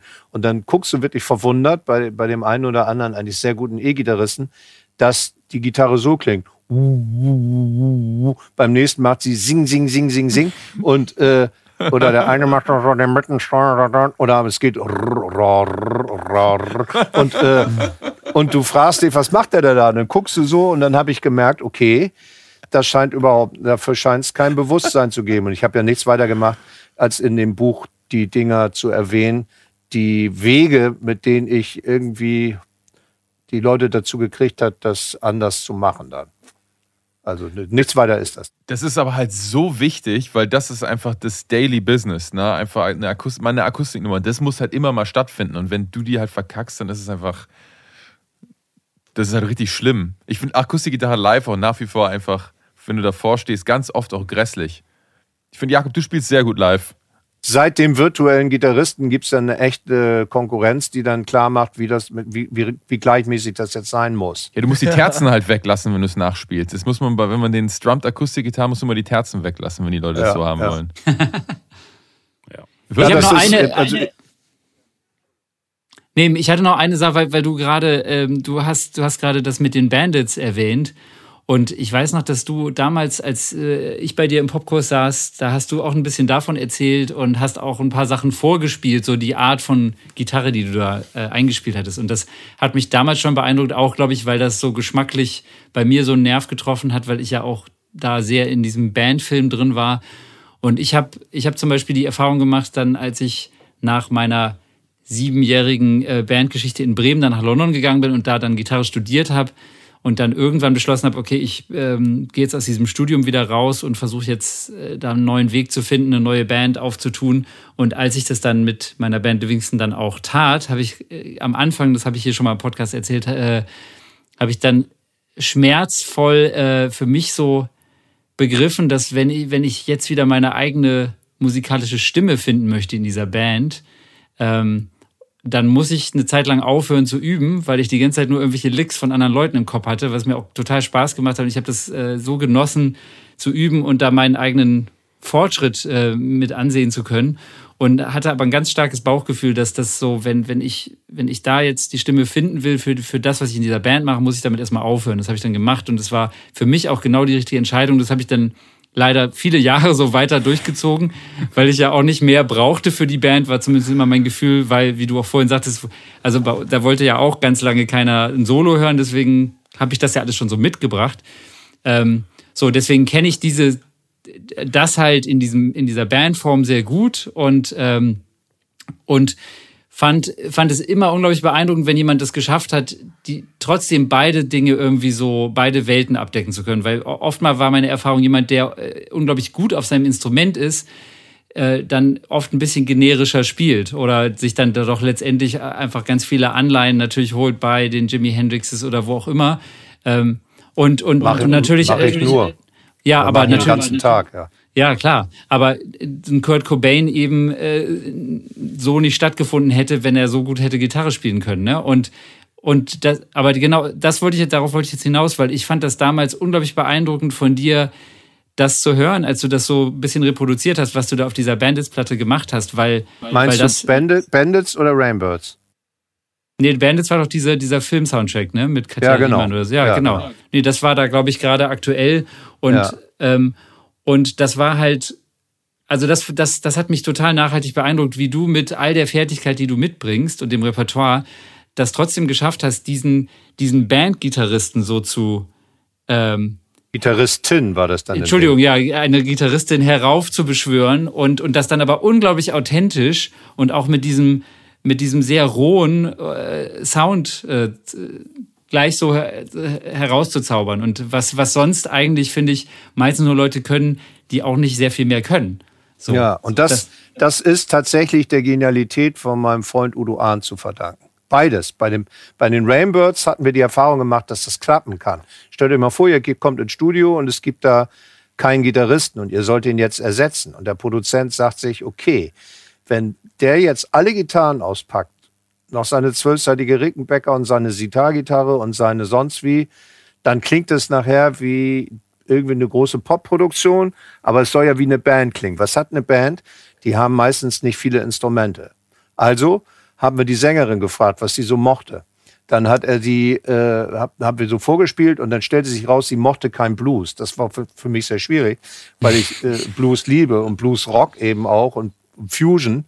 Das alles weg und dann haben wir geguckt, was bleibt denn da über. Und dann, äh, dann haben wir festgestellt, ich habe erstmal ihre Rhythmusgitarren gespielt. Da haben wir immer eine Rickenbacker genommen, eine Rickenbacker sechsseitige. Und für den Gitarristen, dann für mich, blieb die Strat. Strat über einen Vox angezerrt, äh, noch mit einer Marshall-Box drunter. Und dann haben wir ähm, uns einen Typen überlegt, damit ich einen Film im Kopf hatte.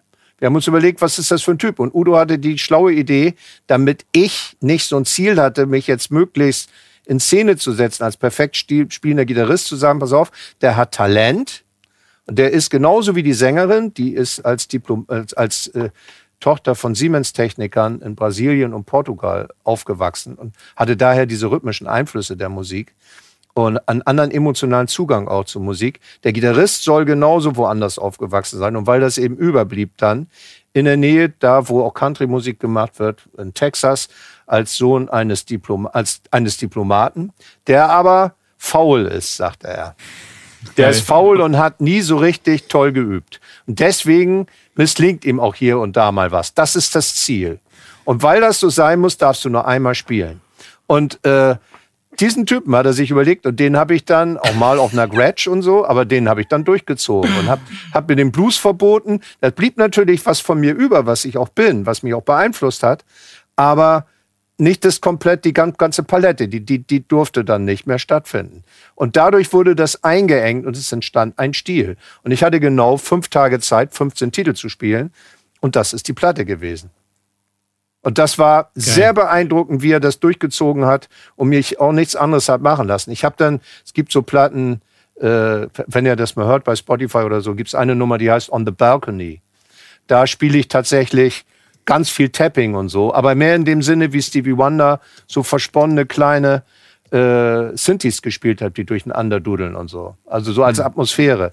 Aber ansonsten sind wir straight dabei geblieben. Und bei Bandits war es eigentlich das Gleiche da haben wir uns das Drehbuch genommen, haben, da gab es den Film ja noch nicht. Wir haben erstmal angefangen, die Musik zu machen, haben, haben als erstes entschieden, dass nicht die jazzrockenden Filmmusikschreiber das richtige Mal, Material lieferten, sondern weil es ja eine Frauenband war, die selbst komponierte, die Jasmin Tabatabai selbst eine tolle Komponistin war und haben die Regisseurin überredet, dass das authentisch so sein soll, dass die ihre Komposition abliefert. Mhm. Und dann haben wir uns das Drehbuch angeguckt und haben überlegt, nach Drehbuch ganz radikal. Die Gitarristin ist aggressiv, aber auf keinen Fall ordentlich. Und was macht eine, die wenig Equipment hat und im Knast in der Kirche übt, die hat vielleicht einen Verzerrer. Und dann habe ich mir den Jimi Hendrix Octafax genommen, den ich von, John, von, von seinem Techniker, nicht, nicht John Mayer, wie heißt denn der? Roger Mayer hab. Und habe dann aber auch Akkordisches damit gespielt, wodurch ein totaler Grütz entsteht, weil der ja immer versucht, eine Oktave da reinzumachen. So. Und das äh, haben wir uns dann so überlegt. Und das war Geil. auch nie richtig, nie perfekt gestimmt und so. Und dann habe ich aber auch Bass gespielt und die Bassistin Nicola Krebetz galt eben als extrem naiv. Und, äh, und, und dann haben wir uns Folgendes gesagt, weil die so naiv ist, singt die immer ihre Bässe mit. Und dann hat die tatsächlich jeden Basston von mir mitgesungen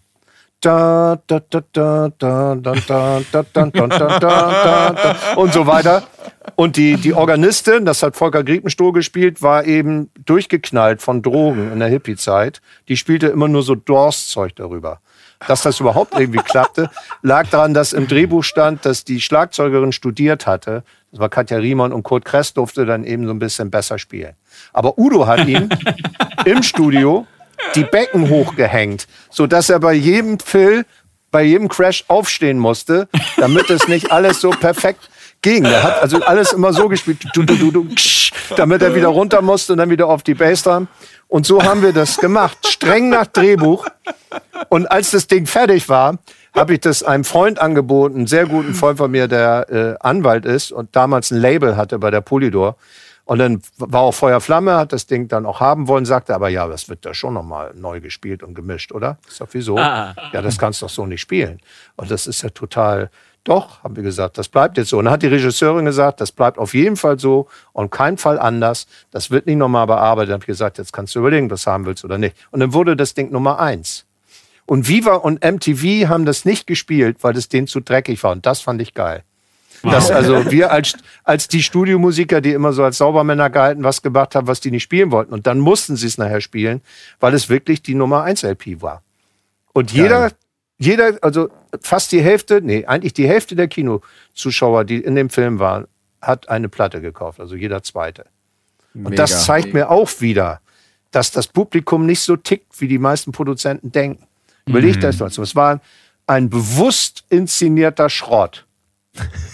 Aber es ist, aber es ist echt toll. Also das ist total spannend, dass aber man sich halt dann selber so austricksen kann oder innerhalb einer Gruppe, die ja, so eine Platte macht, ne? Und dann das zu diesem Ziel geholfen. so, ja, so authentisch zu diesem Ziel zu kommen. Das ist total spannend. Hättest du dir nicht einen ja, Finger dann auch so können? Du hättest auch zwei ja. Finger zusammenbinden können auch oder sowas. Nee, nee, ich habe dann schon versucht, mir das vorzustellen, wie das ist. Ich kannte ja vom Popkurs das auch. Wenn ich auch Sängerin, äh, die nicht so doll spielten und so unterrichtet habe, gibt auch welche, die richtig für virtuos spielen. Äh, Gerade so Akustikgitarre, Picking oder auch Rhythmus spielten die oft besser als die Jungs, weil sie das eben immer machen. Mhm. Aber da haben wir uns das eben so vorgestellt und weil wir uns ja entscheiden mussten, sind wir einfach strikt nach Drehbuch gegangen. Super. Und das kann ich empfehlen, sowas mal zu machen, sich auf so einen Trip zu bringen und das auszufüllen. Dann kann man so Klangpersönlichkeiten schaffen, wenn man Glück hat. Vor allem geil, wenn man, wenn, wenn man dann sagt, der kommt aus dem und dem Land und hat den und den Beruf gehabt. Das finde ich mega. Ich gucke mir, bei, ich guck mir tatsächlich manchmal so Bilder an. Also wenn wir so Punkbands machen im Studio, dann gucke ich mir manchmal so, weil ich ja viel dann immer spiele, gucke ich mir so ein Bild von so Bassisten an. Und das ist dann der, der die Platte spielt. So dass du einfach so den Pleck-Bassisten hat, der ein bisschen zu weit hinten spielt oder so. Ähm, also am Bass zu weit hinten. Ähm, und wir, wir, hatten tatsächlich mal eine Platte, die wir, die wir genau so gemacht haben und die lief dann auch sehr, sehr gut. Und danach hat dann die Band, wollte sich dann, hat dann mehr gemacht und dann haben die aber zu gut gespielt. Ach, dann, echt? Ja, die haben, die haben dann besser gespielt, als, als wir das vorher eigentlich konzipiert hatten. Und die zweite Platte ist dann auch nicht so gelaufen wie die erste. Also wir haben es eigentlich, wir eigentlich im Studio so konzipiert, genau so. Ähm, und genau, und danach haben die dann gemerkt, alles ist ja erfolgreich, jetzt müssen wir alle gut spielen. Und jetzt haben wir noch hier noch acht Voicings und dann war es nicht mehr so naiv. Also genau dieselbe Story in Grün eigentlich. Aber, aber man kann sich auch als, als Musiker in eine Schauspielerrolle, Schauspieler müssen das ja auch können. Die sind ja auch kein Massenmörder oder äh, kein SS. Oder der, sind, die sind ja auch nicht Adolf Hitler. Also, also sie müssen es aber spielen können. Und als Musiker muss es ja nicht so was Schlimmes sein, was ich eben zitiert hatte. Das kann ja auch der Latin Lover sein im Film oder. Oder Massenmörder kannst du kannst auch Gitarre spielen wie ein Massenmörder, wie Rammstein oder so. Ja. Und äh, jedenfalls äh, hat mir das großen Spaß gemacht. Und das ist auch, das waren die beiden Beispiele, das habe ich auch nie wieder erlebt. Da hätte es nie wieder hat sich jemand auf sowas eingelassen. Hm. Ich habe mal eine ganz andere Frage. Wie bitte, Chris? Machst, machst du das manchmal für dich, diesen Prozess, ohne, ohne das jetzt so klar auszusprechen? Wenn, wenn du jetzt ähm, äh, für für eine Band im Studio arbeitest oder, oder, oder generell eine Produktion spielst und der Sache jetzt einen klaren Vibe verleihen willst, weil das vielleicht ja auch gewünscht ist, versetzt du dich dann selber in irgendeine so Rolle? Ja, ich frage die vor. Das ist noch ein Tipp, den ich vielleicht loswerden könnte. Ihr kennt das ja sicherlich, dass man irgendwo ein Solo spielen soll oder irgendwie so eine Melodie sich ausdenkt und dann legt man sich gleich volle Kante emotional ins Zeug und ist dann fertig und guckt hoch und dann sagt dann einer, ah na, das taucht mir nicht. das, der, der, äh, oder wie sagt der Erwin Kienast aus Wien mal zu mir, ah, okay, lass das Motorrad da horn. Ich weiß nicht, ob die anderen das verstanden haben. Auf jeden Fall äh, ist das so, dass Kennt ihr das? Dass man dann so mit Leib und Seele sich gleich reinhängt und dann sagen sie, ach nee, nee, das ist irgendwie zu viel und das ist das Falsche. Und seit ich das weiß, habe ich, um mich selber zu schützen emotional, weil blöde ist ja, wenn du dann blockiert bist, weil du schlechte Laune kriegst oder weil das abgelehnt wird. Um, um diesen das zu schützen, locke ich die mit rein in den Schaffensprozess und sage, okay, dann lass uns erstmal jetzt schnell ausprobieren, so wie so ein Maler, der so Farben aussucht oder so, ein, so einer, der so Möbeldesigns zeigt oder so. Was magst du denn eher? Gelsenkirchener Barock oder hier so schlichtes Designermöbel, alles in weiß? Jedenfalls äh, sage ich dann, lass mal so Sounds ausprobieren, wie viel Verzerrung, welche Gitarre, was für eine Spielart. Und erst wenn ich merke, ja, ja, das ist geil, das ist geil, das ist genau das, was wir suchen. Wenn ich so merke, die lassen sich drauf ein, dann begebe ich mich auch emotional rein. Es sei denn, ich kenne die schon lange und weiß, jetzt kann ich einfach abfiedeln und dann äh, wird das hoffentlich was. Und dadurch äh, habe ich mich selbst geschützt und ganz viel psycho psychische Energie oder psychische oder ein Potenzial wird nicht vergeudet. Mhm. Und das ist ja schon wie so eine Rolle suchen. Ja. Dann weiß ich eben, also wir haben ja mal eine Platte gemacht, du, du kennst sie ja vielleicht mit der äh, Luise aus, äh, aus Österreich, St. Lou. Hast du das mal gehört, Chris? Das war das erste Mal, dass ich dich gehört habe, ja. Also ah, ich ja. dachte mir, ich habe ich hab St. Lou live gesehen bei einem Festival hier, das ja. ist hier ganz in der Nähe. Und da war ich mit ein paar Kumpels da und wir haben mal gesagt, boah, wie geil ist das denn? Und dann habe ich am Anfang gedacht, der Live-Gitarrist würde das Zeug spielen ja. und war halt wirklich begeistert und und dann habe ich irgendwann gecheckt, dass du das warst. Aber es ist total lustig, dass du das genau in diesem äh, Zusammenhang ansprichst, ähm, äh, Peter, weil ich habe mich nämlich, weil du mich ja im Popkurs zu der Audition geschickt hast für die Liveband, ah, ja. ne? ich habe mich da halt emotional super krass reingehangen. Weil ich, für mich war das natürlich auch so, das gibt's doch gar nicht, dass es die Musik jetzt hier irgendwie überhaupt gibt zu der. Du hast es auch geil gespielt und du warst auch der, der dieses Triolenriff, äh, dieses Zwölf-Achtel-Riff richtig gut spielen konnte. Ach, ja, ich habe aber auch mal eine Show gespielt tatsächlich. Echt? Ja. Ich habe mal eine Show Sub gespielt, so vor vier Jahren oder fünf Jahren. Ach geil. Nee, aber ich habe mich genau bei dieser Audition halt voll reingehangen und das war dann halt einfach der, ähm, der Lou, der war das einfach zu viel. Das, ja, war der, schade. das war der einfach zu rockig oder so. Also, aber das war halt einfach genau dieses, ähm, äh, äh, wovon, wovon du gerade geredet hast, hätte ich damals, und da ich war ja jetzt natürlich da voll, voll äh, mit dem Kopf durch die Wand damals noch, äh, ein bisschen den Softskill gehabt, gefragt, so, wie stellst du dir das mal vor? So eine kleine Frage vorher, dann hätte ich mich wahrscheinlich einen Tacken zurückgehalten und dann wäre es vielleicht auch was geworden. Da gibt es ja. auch eine berühmte Geschichte von Steve Marriott, dem vorhin schon zitierten Sänger, der die Gesangsart von Whole Lotta Love erfunden hat. Mhm. Der sollte nämlich eigentlich der Ersatzgitarrist bei den Rolling Stones mal werden.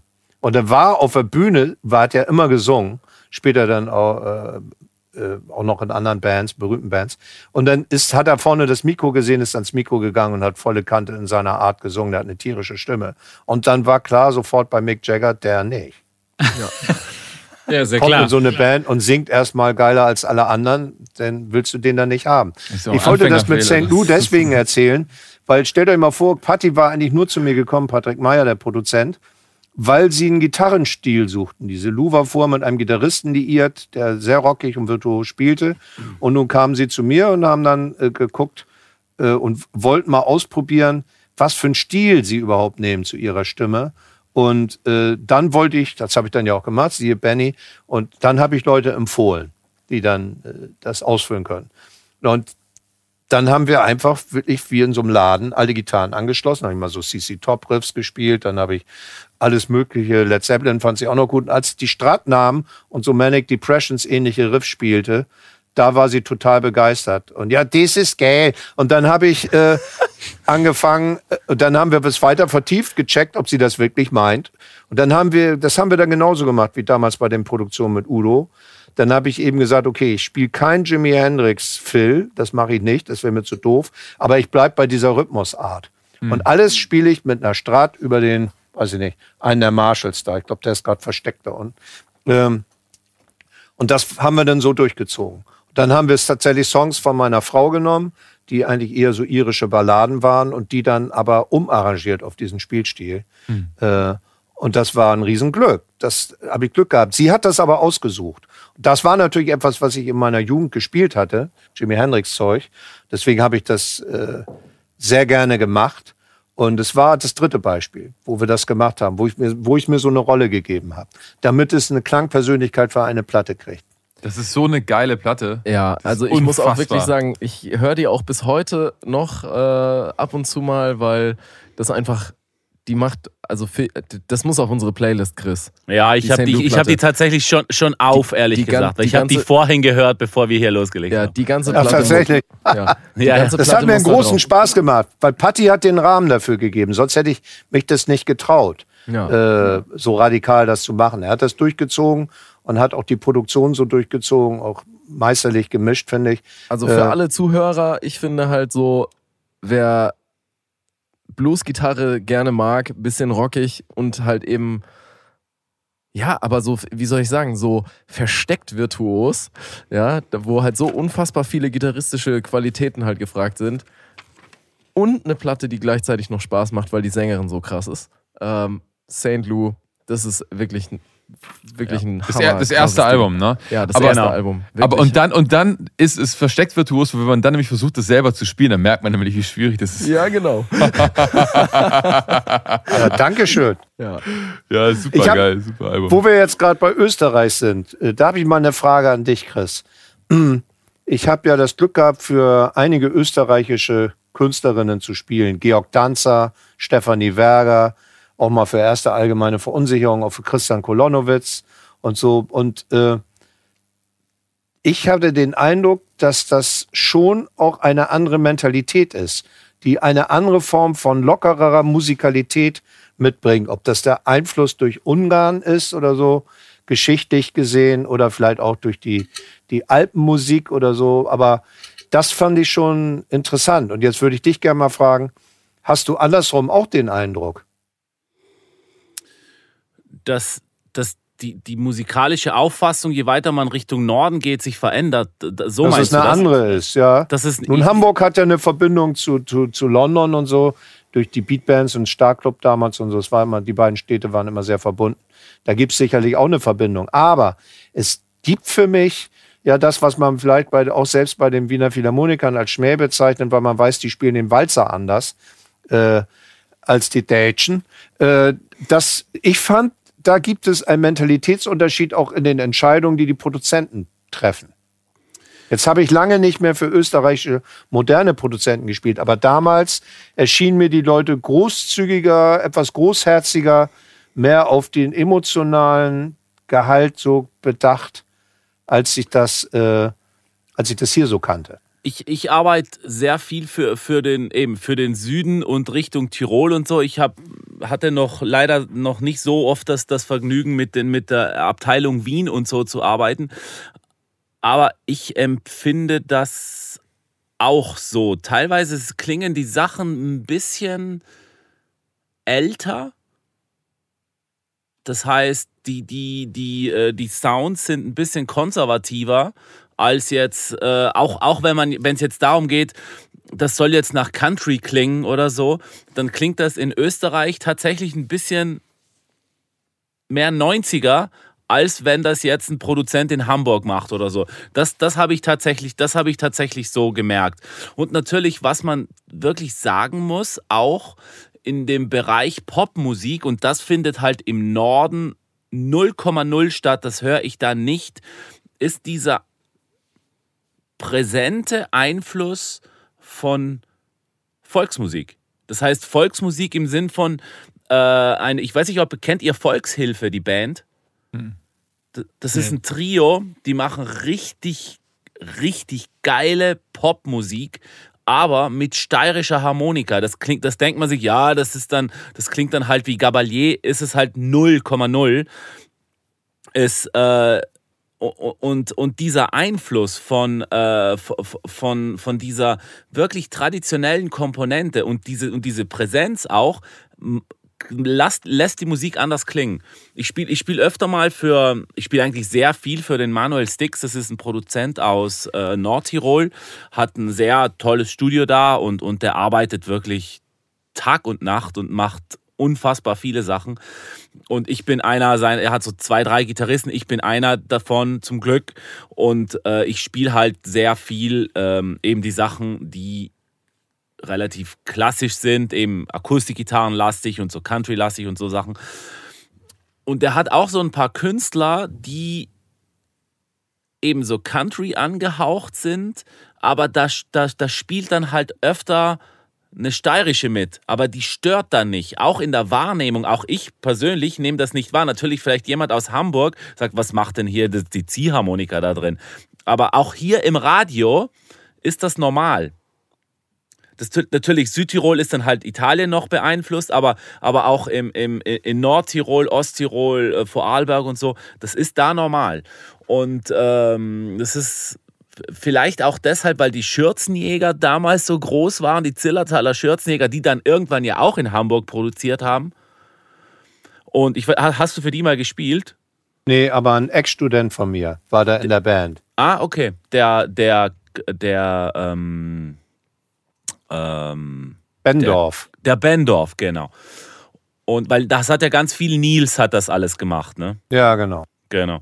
Und, ähm, und, durch, und durch diese Präsenz hat sich das halt hier einfach in den Köpfen so irgendwie eingebrannt. Auch diese Klangfarben, das mit, mit diesen bisschen traditionalistischen Elementen. Auch in der Das ist doch auch toll, dass das so ist. Das ist ja eine authentische Musik.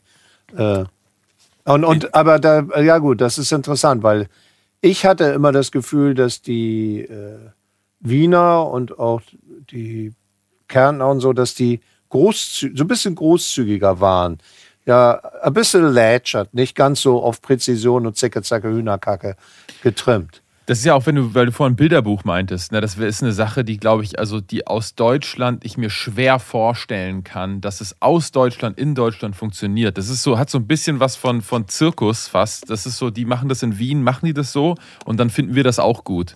Aber ich kann mir kaum vorstellen, dass es eine Band aus Deutschland gibt, die so, auch so Gitarren hat, so Texte hat, so Beats hat, wo dann die, die das dann wirklich bis zum Ende durchziehen, so ein Album machen, das dann gesigned wird, dann erfolgreich wird und dann eine Tour spielt. Nee, dieser, dieser, dieser zynische Witz darin, das, das ist natürlich, das ist tatsächlich eine Eigenart. Ich habe ja auch mal für die erste allgemeine Verunsicherung Sachen gespielt und so. Das ist schon sehr lustig. Hm. Da, da ist so ein Schmäh drin, der ist wirklich speziell. Marmor, Stein und Eisen bülzt, nee, schmilzt, wenn du deinen Body bildst.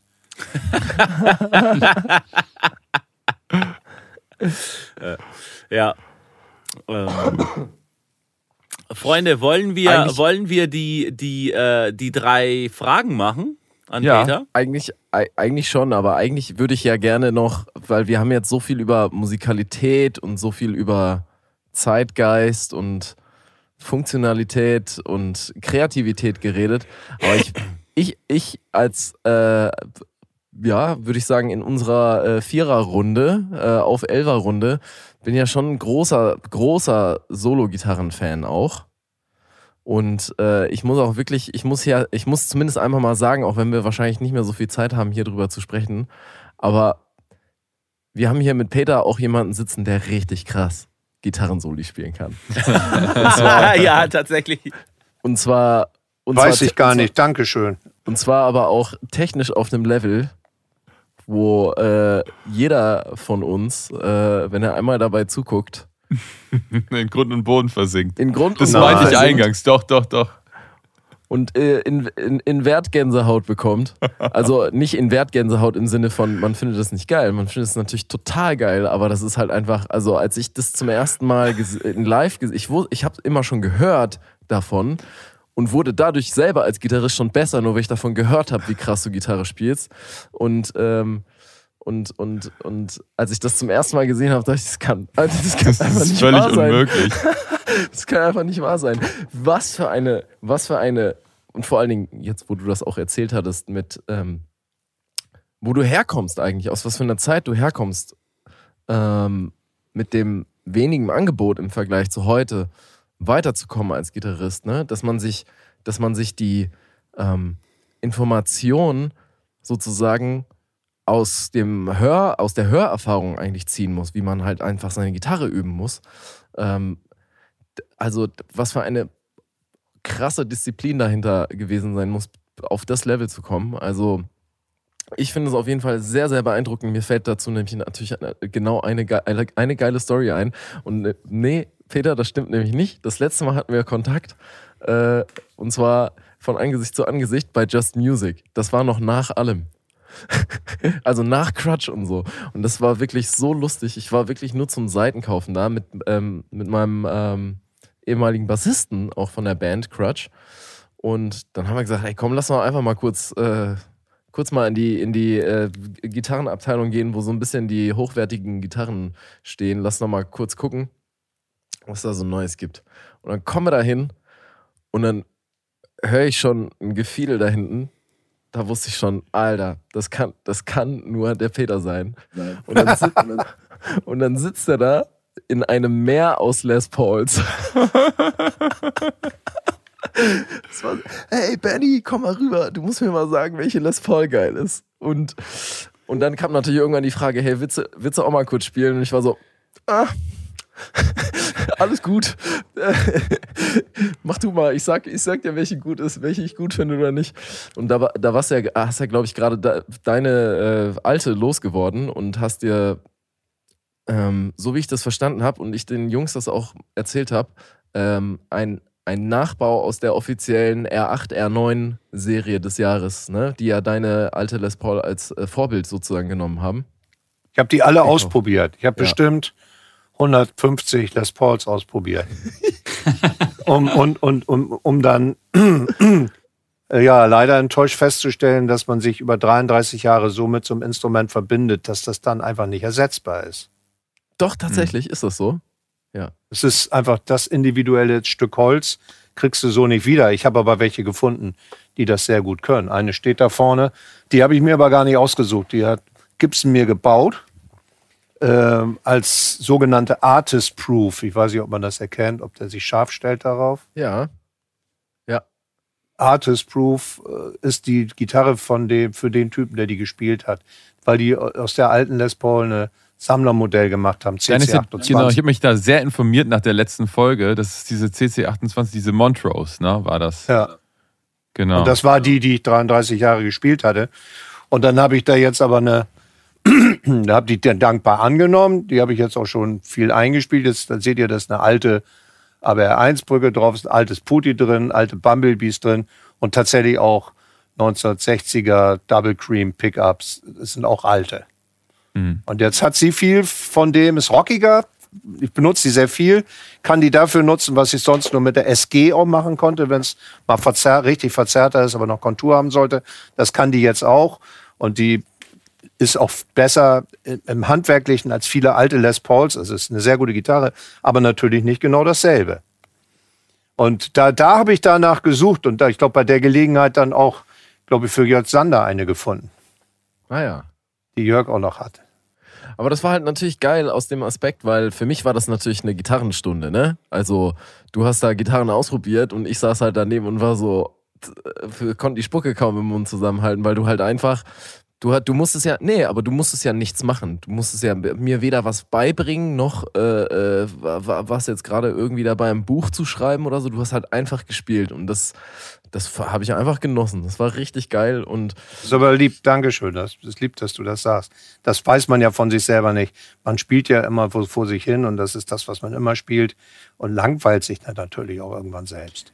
Das aber Erlebnis, das, was alle haben, wenn man über dich spricht, das ist, ich hatte das ganz lustig, weil ich letztens vor einem Monat mit äh, Nino D'Angelo äh, eine Session hatte und ähm, der hat dieselbe Geschichte von dir erzählt, die alle erzählen, ist nämlich, dass du dann irgendwie, dass man dir sagen kann, spiel mal so das in dem Genre, mit dem Style, aber irgendwie mit den Akkorden. Und dann sagt er, habt ihr irgendwie stundenlang nur irgendwelche Attribute in den Raum geworfen. Du kannst es dann immer alles gleich so umsetzen und in geil und dreimal so schnell und noch irgendwie hier so. Und also, ähm, und also es ist die, das, die beein, also es ist einfach, man alle über eigentlich Jahrzehnte hinweg beeindruckt sind davon, wie du Gitarre spielst und sich alle mal ganz einig sind darüber.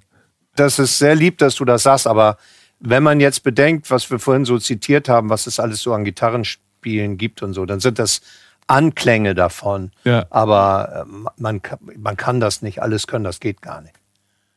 Das ist unmöglich. Aber freut mich natürlich, wenn das Wichtigste ist ja, dass, dass, die, dass es die Leute irgendwo zufrieden macht dann, dass sie das ist, das ist, was sie gerne haben wollen auf ihren ja. Platten. Ja ist ja immerhin ihre Platte. Die geben uns ja das Vertrauen dann, dass wir ihre, ja, ihr Wohnzimmer einrichten oder ja. ihr, ihre Musik gestalten, wo sie ihren Namen da heruntersetzen. Und das ist natürlich wichtig, dass sie sich damit wohlfühlen, ja. Ja, das freut mich, Benny. Habe ich dich wahrscheinlich äh, zugedudelt äh, und dich nicht wieder weggelassen. Ja, völlig zu Recht, alles gut. Ey. Ich habe äh, hab alles angenommen, jeden Ton. Wirklich geil. Also, ja, ähm, ja also wir haben, wir haben bei den Gästen, die wir äh, bei uns zu Besuch haben, immer ähm, am Ende der Folge die Desert Island Fragen. Und äh, der Chris, äh, der, der ist immer sehr gut vorbereitet, der kann die perfekt moderieren. Gut. ich, moderiere, ich moderiere das wie immer. Also ich stelle die Fragen. Nee, also, lieber Peter, wir haben folgende Situation. Ähm, wir haben drei Fragen. Die, die, diese drei Fragen sind immer dieselben an alle unsere, uns, unsere Gäste. Und es geht darum, du musst auf die einsame Insel ziehen und darfst drei Sachen mitnehmen. Und die drei Sachen darfst du dir aus folgenden Sachen aussuchen. Du darfst mitnehmen eine Gitarre, eine Sache, ein Ding oder was du halt möchtest und ein Problem. Das sind die drei. Eine, eine, eine, eine Sache. Eine Sache, ja, das kann oder ein Kasten Menschen. Bier oder also eine man, Couch sein. Also, also man wäre einsam, also das heißt, es dürfte auch kein anderer Mensch mitkommen. Das wäre, also auf jeden Fall wäre das zweite, wenn es ein Mensch sein dürfte, ein Mensch. Okay. Das wäre bei mir schwierig, weil ich fünf Söhne habe. Äh, Aber generell ein Mensch. ich würde ja, generell wäre es ein Mensch für den Austausch, weil ich Kommunikation liebe und ohne die könnte ich nicht. Okay. Äh, das das brauche ich. Auch für alle Kreativität. Meine Frau wäre ein wunderbarer Mensch, aber ich könnte das im Moment natürlich nicht machen wegen meiner kleinen Kinder. Das, äh, das ist klar. Aber ja, das wäre ein Mensch. Wenn es ein Gegenstand wäre, weiß ich nicht. Muss ich jetzt nochmal nachdenken. Bei einer Gitarre würde ich, wenn es da Strom gibt, gibt es da Strom? Gute Frage. Gute Frage, ja, das hat bis jetzt. Das, Ja, dann haben wir doch eine Sache. Dann hast du ein Amp. Du hast ein ja, Amp. ja, das mit dem Strom, so weit hatten wir das nie durchdacht. Das hat uns Ja, bis jetzt jeder wenn es da. Strom gibt, würde ich wahrscheinlich meine Strat mitnehmen, meine 62er Strat. Und dann auch einen Verstärker. Ich würde wahrscheinlich jetzt dann den zweiten Marshall von, nee, den ersten Marshall da oben nehmen. Das ist ein 1969er Marshall, den ich mit so minimal von außen modifizierbar gemacht habe. Deswegen hängt da so ein Kabel raus, könnt ihr wahrscheinlich sehen. Ich gehe mal zur Seite. Da kann man nämlich den Kondensator am Eingang, den kann man ganz ausschalten, dann klingt er wie ein Bass Marshall oder noch giftiger machen wie die späteren. Oder aber eben auf den Standardwert oder nur moderat. Und dann kann der wie ein Fender klingen oder wie ein weicher, voller Amp und so weiter. Und aber auch richtig rocken. Aber nie so wie die da drunter. Da drunter ist ein 73er, der rockt dann richtig und so weiter. Den, ich würde die Strat und den Amp wahrscheinlich mitnehmen, ähm, wenn das ein Gegenstand wäre. Sonst meine Frau. Und dann wird eine E-Gitarre, wenn es da keinen Strom gibt, natürlich auch wenig Sinn machen. Aber es wäre auf jeden Fall eine Gitarre. Und zwar, weil, egal wie es mir geht, es mir immer besser geht, wenn ich eine Weile vor mich hindudeln kann, sinnlos. Das ist so verbunden, wahrscheinlich mit meinen Synapsen und mit meinen Fingern, das äh, ist, das ist wie eine Therapie. Dann geht es mir besser danach. Das brauche ich einfach. Äh, Ob es eine Gewöhnung ist oder wie auch immer, das äh, scheint für mich was Gesundes zu sein. Für die, alle anderen nervt's dann wahrscheinlich. Und äh, das war das eine war, äh, was war das dritte? Das dritte war ein Problem. Ein Problem. Genau. Da hatten wir schon die verschiedensten Antworten von äh, Alligator, der wollte nur ein Bein haben. Äh, ähm, Benny wollte ein bisschen zu dick sein. Ja, aus einem Grund immer Sport zu machen. äh, Ja, Sport, ja, Sport eben, machen genau. zu müssen dann. Und so. Ich wollte mein, ich wollte mein Alkoholproblem mitnehmen. Es gibt ja viele Probleme und es gibt ja wirklich welche, die Menschen auf der Welt haben, mit denen man absolut nicht tauschen möchte. Also was wir, worüber wir uns unterhalten, sind natürlich alles totale Luxusthemen im Verhältnis dazu, dass Menschen, die auch nichts Böses gemacht haben, nicht wissen, wo sie was zu essen herkriegen sollen und so. Ähm, ist nicht leicht zu beantworten. Ich würde auf jeden Fall ein harmloses Problem mitnehmen wollen. Eins, was man auch lösen kann. Oder zumindest, wenn es eine einsame Insel ist, was, an dem man gerne arbeitet, was aber nie so befriedigend gelöst wird, wie wahrscheinlich das ganze Leben, dass man dann plötzlich da sitzt und sich langweilt. Also ein Problem, was einen in Gang hält, das könnte ja schon das Gitarrespielen an sich sein. Ja, Das Problem, das Problem, dass man, wenn wir jetzt bei Gitarre spielen bleiben, nie das werden kann, was man idealerweise wäre. Je mehr man lernt, desto mehr weiß man, dass es da Grenzen gibt. Und äh, ich hätte gerne das Problem dann auch vielleicht, weil ich ja das dann nur für mich machen kann, äh, sich fallen zu lassen, nur das zu spielen, wo man Lust zu hat. Weil wenn es eine einsame Insel ist, muss, kriegt man auch nie mehr Geld dafür. Dann kann man das alles weglassen, was man sowieso nur so macht. Und das ist gar nicht so einfach, weil ich merke, dass wenn ich hier so Tests mache im Studio, dann probiere ich auch so Funktionssachen aus, die ich ja brauche für meine Aufnahmen. Das würde ich dann ja nicht mehr machen. Hm. Also das Problem, gerne eine Gitarre mitnehmen und als Problem, dass man dann für sich selber rausfindet, was würde man eigentlich machen, wenn keiner mehr irgendwas von einem will. Was würde dann überbleiben? Was, welche Musik würde man entwickeln, die einem wirklich befriedigt, die einem sinnvoll erschien? Man, man würde wahrscheinlich feststellen, okay, Bach, Johann Sebastian Bach werde ich nicht mehr werden, äh, weil das natürlich eine ganz andere Ausbildung braucht und eine ganz andere Form von Genialität. Aber man könnte vielleicht dann zu etwas kommen, was einem, das nenne ich das selbstbelohnende Prinzip, weswegen wir alle mal angefangen haben. Man dudelt irgendwas und es tut einem einfach gut und man findet das geil, weil es gibt auf dieser einsamen Insel ja keinen mehr, von dem man das kriegen kann, was ich sekundäre Effekte nenne. Nämlich, äh, dass man Schulterklopfen kriegt oder Geld oder ein Swimmingpool oder ein Rolls Royce. Sex, das gibt's da ja dann nicht. Wenn ich da alleine wäre, sonst wäre es ja nicht einsam. also jetzt habe ich's. Aber dann wäre doch logisch das Problem, dass du eigentlich das, was du an der Gitarre machst, immer Kacke findest. Das wäre doch das Problem, was du mitnehmen nee, müsstest. Nee, ne? das Problem wäre dann tatsächlich, äh, alles das wegzulassen, was man aus Gewohnheit tut, weil man auch Geld dafür gekriegt hat im Laufe seines Lebens und das aber vielleicht noch gar nicht geschnallt hat, dass einem das ein oder andere vielleicht gar nicht wichtig ist. Also ich glaube. Fragt euch mal selber, was ihr alles so spielt. Da gibt es doch bestimmt bei jedem von euch Sachen, die macht man so und das macht auch Spaß und man freut sich, dass man die hinkriegt und das sind gute Begleitung. Aber wenn ihr auf einer einsamen Insel wärt und da wird auch keiner zu singen, dann würdet ihr das wahrscheinlich nicht machen.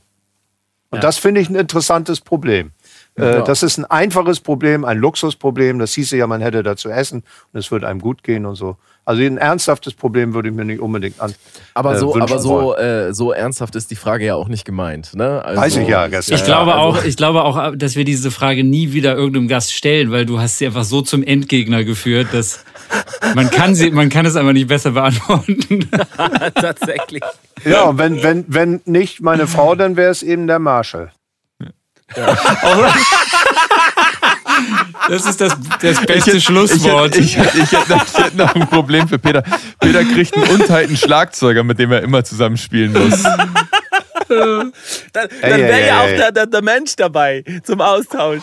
Aber vielleicht kann man mit dem unglaublich gut klönen und ich würde dann sagen, ach du, lass mal was anderes machen. Dann kann ich vielleicht noch eine Schlussanekdote bringen. Es gab in Berlin eine Zeit lang ein, äh, ein Zusammentreffen von Produzenten, die hatten jeden Donnerstag ihr Treffen wie so eine Männerpsychogruppe, die sich so gegenseitig stützten bei ihren Produktionen. Darunter war Gareth Jones von Deepesh Mode, der Produzent, und Reinhold Heil, der Produzent von Nena und Keyboarder von Spliff und Udo Arndt und so. Und dann gingen die da morgens äh, immer, weiß nicht, ob es jede Woche war, hin. Und sie hatten sich so ein paar äh, Gesetze gegeben. Und die kamen, wurden von Gareth so ausgedrückt, äh, ob man eine Platte, eine Produktion annehmen sollte oder nicht. Eines war, braucht der Welt diese Platte?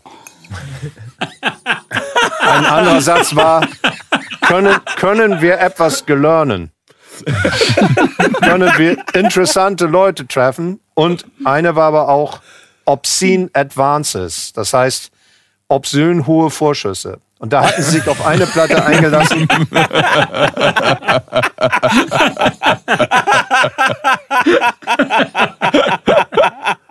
und da hatten sie sich auf eine Platte eingelassen und die, äh, das hätten sie nicht machen sollen, weil Udo wurde darüber richtig krank. Das, ging ihm, das Ding wurde nachher tatsächlich Gold, aber es war überhaupt nicht sein Ding.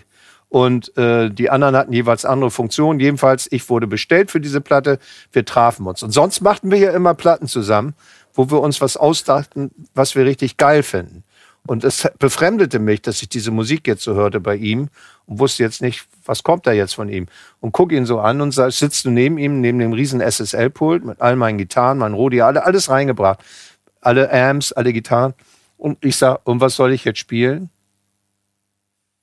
Wo soll ich das denn wissen? sagt er. Ich sag, wie? Du bist doch jetzt der Produzent. Da sagt er, Wieso du spielst doch sonst immer so einen Scheiß? Du weißt doch, was darauf gehört. Jedenfalls merken wir, wir kamen irgendwie nicht klar, sind äh, erstmal essen gegangen und dann gar nicht essen gegangen, sondern sind in Osten gefahren. Die Mauer war gerade aufgemacht worden.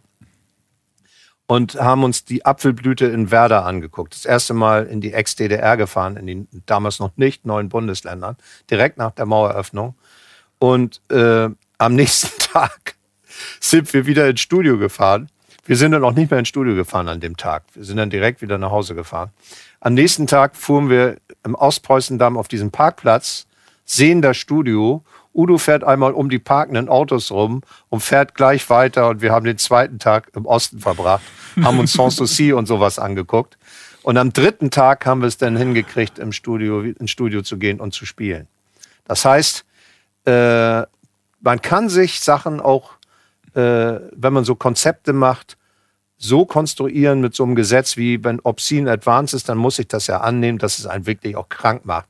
Und das, das, das Lustige war, dass wir dann beide keinen Bock darauf hatten. In diesem Team, wo wir sonst so interessante, kreative Sachen machten, dies, wie, wie, wie der Produzent, den ich vorhin zitierte, das Regal aufzufüllen gemeinsam. Da hatten wir keine Lust zu. Und fühlten uns beide dabei schlecht und sind dann wieder, haben dann lieber Sightseeing gemacht. Geil. Also, Schön. Super. Immer schön überlegen, was man machen will. Äh, und können, können wir was gelernen, ist ein gutes äh, Argument. Und Brock der Welt, diese Platte, kann man sich nicht immer leisten, natürlich, ne? darüber nachzudenken. Vor allen Dingen danach dann, wenn man die Platte ja, danach, hat. Ja. ja. Schön. Ja, ich würde mal sagen, das war ein äh, wirklich würdiges äh, Schlusswort. Ähm, ich, ich, ich könnte hier ehrlich gesagt bis 6 Uhr morgens so weitermachen. Und, ja, ich auch. Ähm, Macht Spaß. Ich würde, ich würde ähm, jetzt einfach in den Raum schmeißen, dass wir so alle sechs bis acht Monate mit Peter ein kleines Treffen hier machen, wenn ja, er denn darauf jetzt, Bock wir hat. Haben ja, wir haben ja jetzt äh, viele Themen angerissen in der Zeit, in, äh, die wir jetzt zur Verfügung hatten, aber äh, alle, die im Popkurs waren, bei Peter mal eine Stunde oder drei hatten, wissen ja auch, dass man wirklich, wirklich ganz tief in die Materie gehen kann, in äh, diversen Themengebieten. Und das kann von äh, Psychoakustik bis in die Psychologie gehen. Und ähm, ja, also wir würden, dich, wir würden uns auf jeden Fall sehr freuen, dich irgendwann mal wieder hier als Gast zu haben. Ja, sehr, sehr gerne. Hat mir total viel Spaß gemacht. Cool. Und äh, ja, es war sehr nett, auch für mich sehr interessant, auch von euch zu hören. Und das gefällt mir unheimlich gut. Ich muss das nochmal sagen, weil die äh, am besten könnt ihr es wahrscheinlich an den Schlagzeugern abmachen. Als wir anfingen mit dem Popkurs, gab es absolut überhaupt noch nicht so Schlagzeuge, wie sie heute Standard sind, eigentlich von der Qualität her. Das merke ich auch immer bei den Aufnahmeprüfungen in Hannover. Ich, ich werde dieses Jahr meine äh, ungefähr sechstausendste Live-Aufnahmeprüfung abnehmen. Durch den Popkurs wow. und, und Hannover sind das so viele. Und äh, da ist das Niveau unglaublich gestiegen. Und ich sah gerade, als ich hochging, sah mein Sohn ähm, äh, einen, einen Live-Auftritt von Tom Gregory, wo ein Popkurs-Schlagzeuger spielte und der spielte einfach sehr gut. Und äh, auch die Band. André, André Wenzlitschke. Ja, André ja, Wenzlitschke. Ja, toller, toller Trommler, ja. Ja, und äh, dann sah ich äh, aber auch die Bands, die so in den TV-Sachen spielen und so, die, die, die Sendungen, macht ihr ja auch das sind schon wirklich tolle Musiker. Da hat sich schon wirklich was entwickelt. Und das ist auch über dem Level von dem, was damals, als ich so anfing, Standard war. Und deswegen, um den Kreis dann nochmal wieder zu schließen, da hat sich wirklich viel getan. Und da wird auch mehr erwartet. Das Niveau finde ich schon echt inzwischen sehr hoch. Es ist ja ganz selten, dass man da was hört und denkt, uh, was ist das denn jetzt? Oder ist aber schlecht gespielt oder so. Das gibt's, finde ich, eigentlich gar nicht bei der Riege von, von äh, Musikern, wie ihr sie seid. Peter, es war so, so schön, dich dabei zu haben. Und ja, so schön, dich nach Fall. all den Jahren mal wieder zu sehen und zu hören. Vielen Dank. Ja, Vielen ich Dank. danke euch.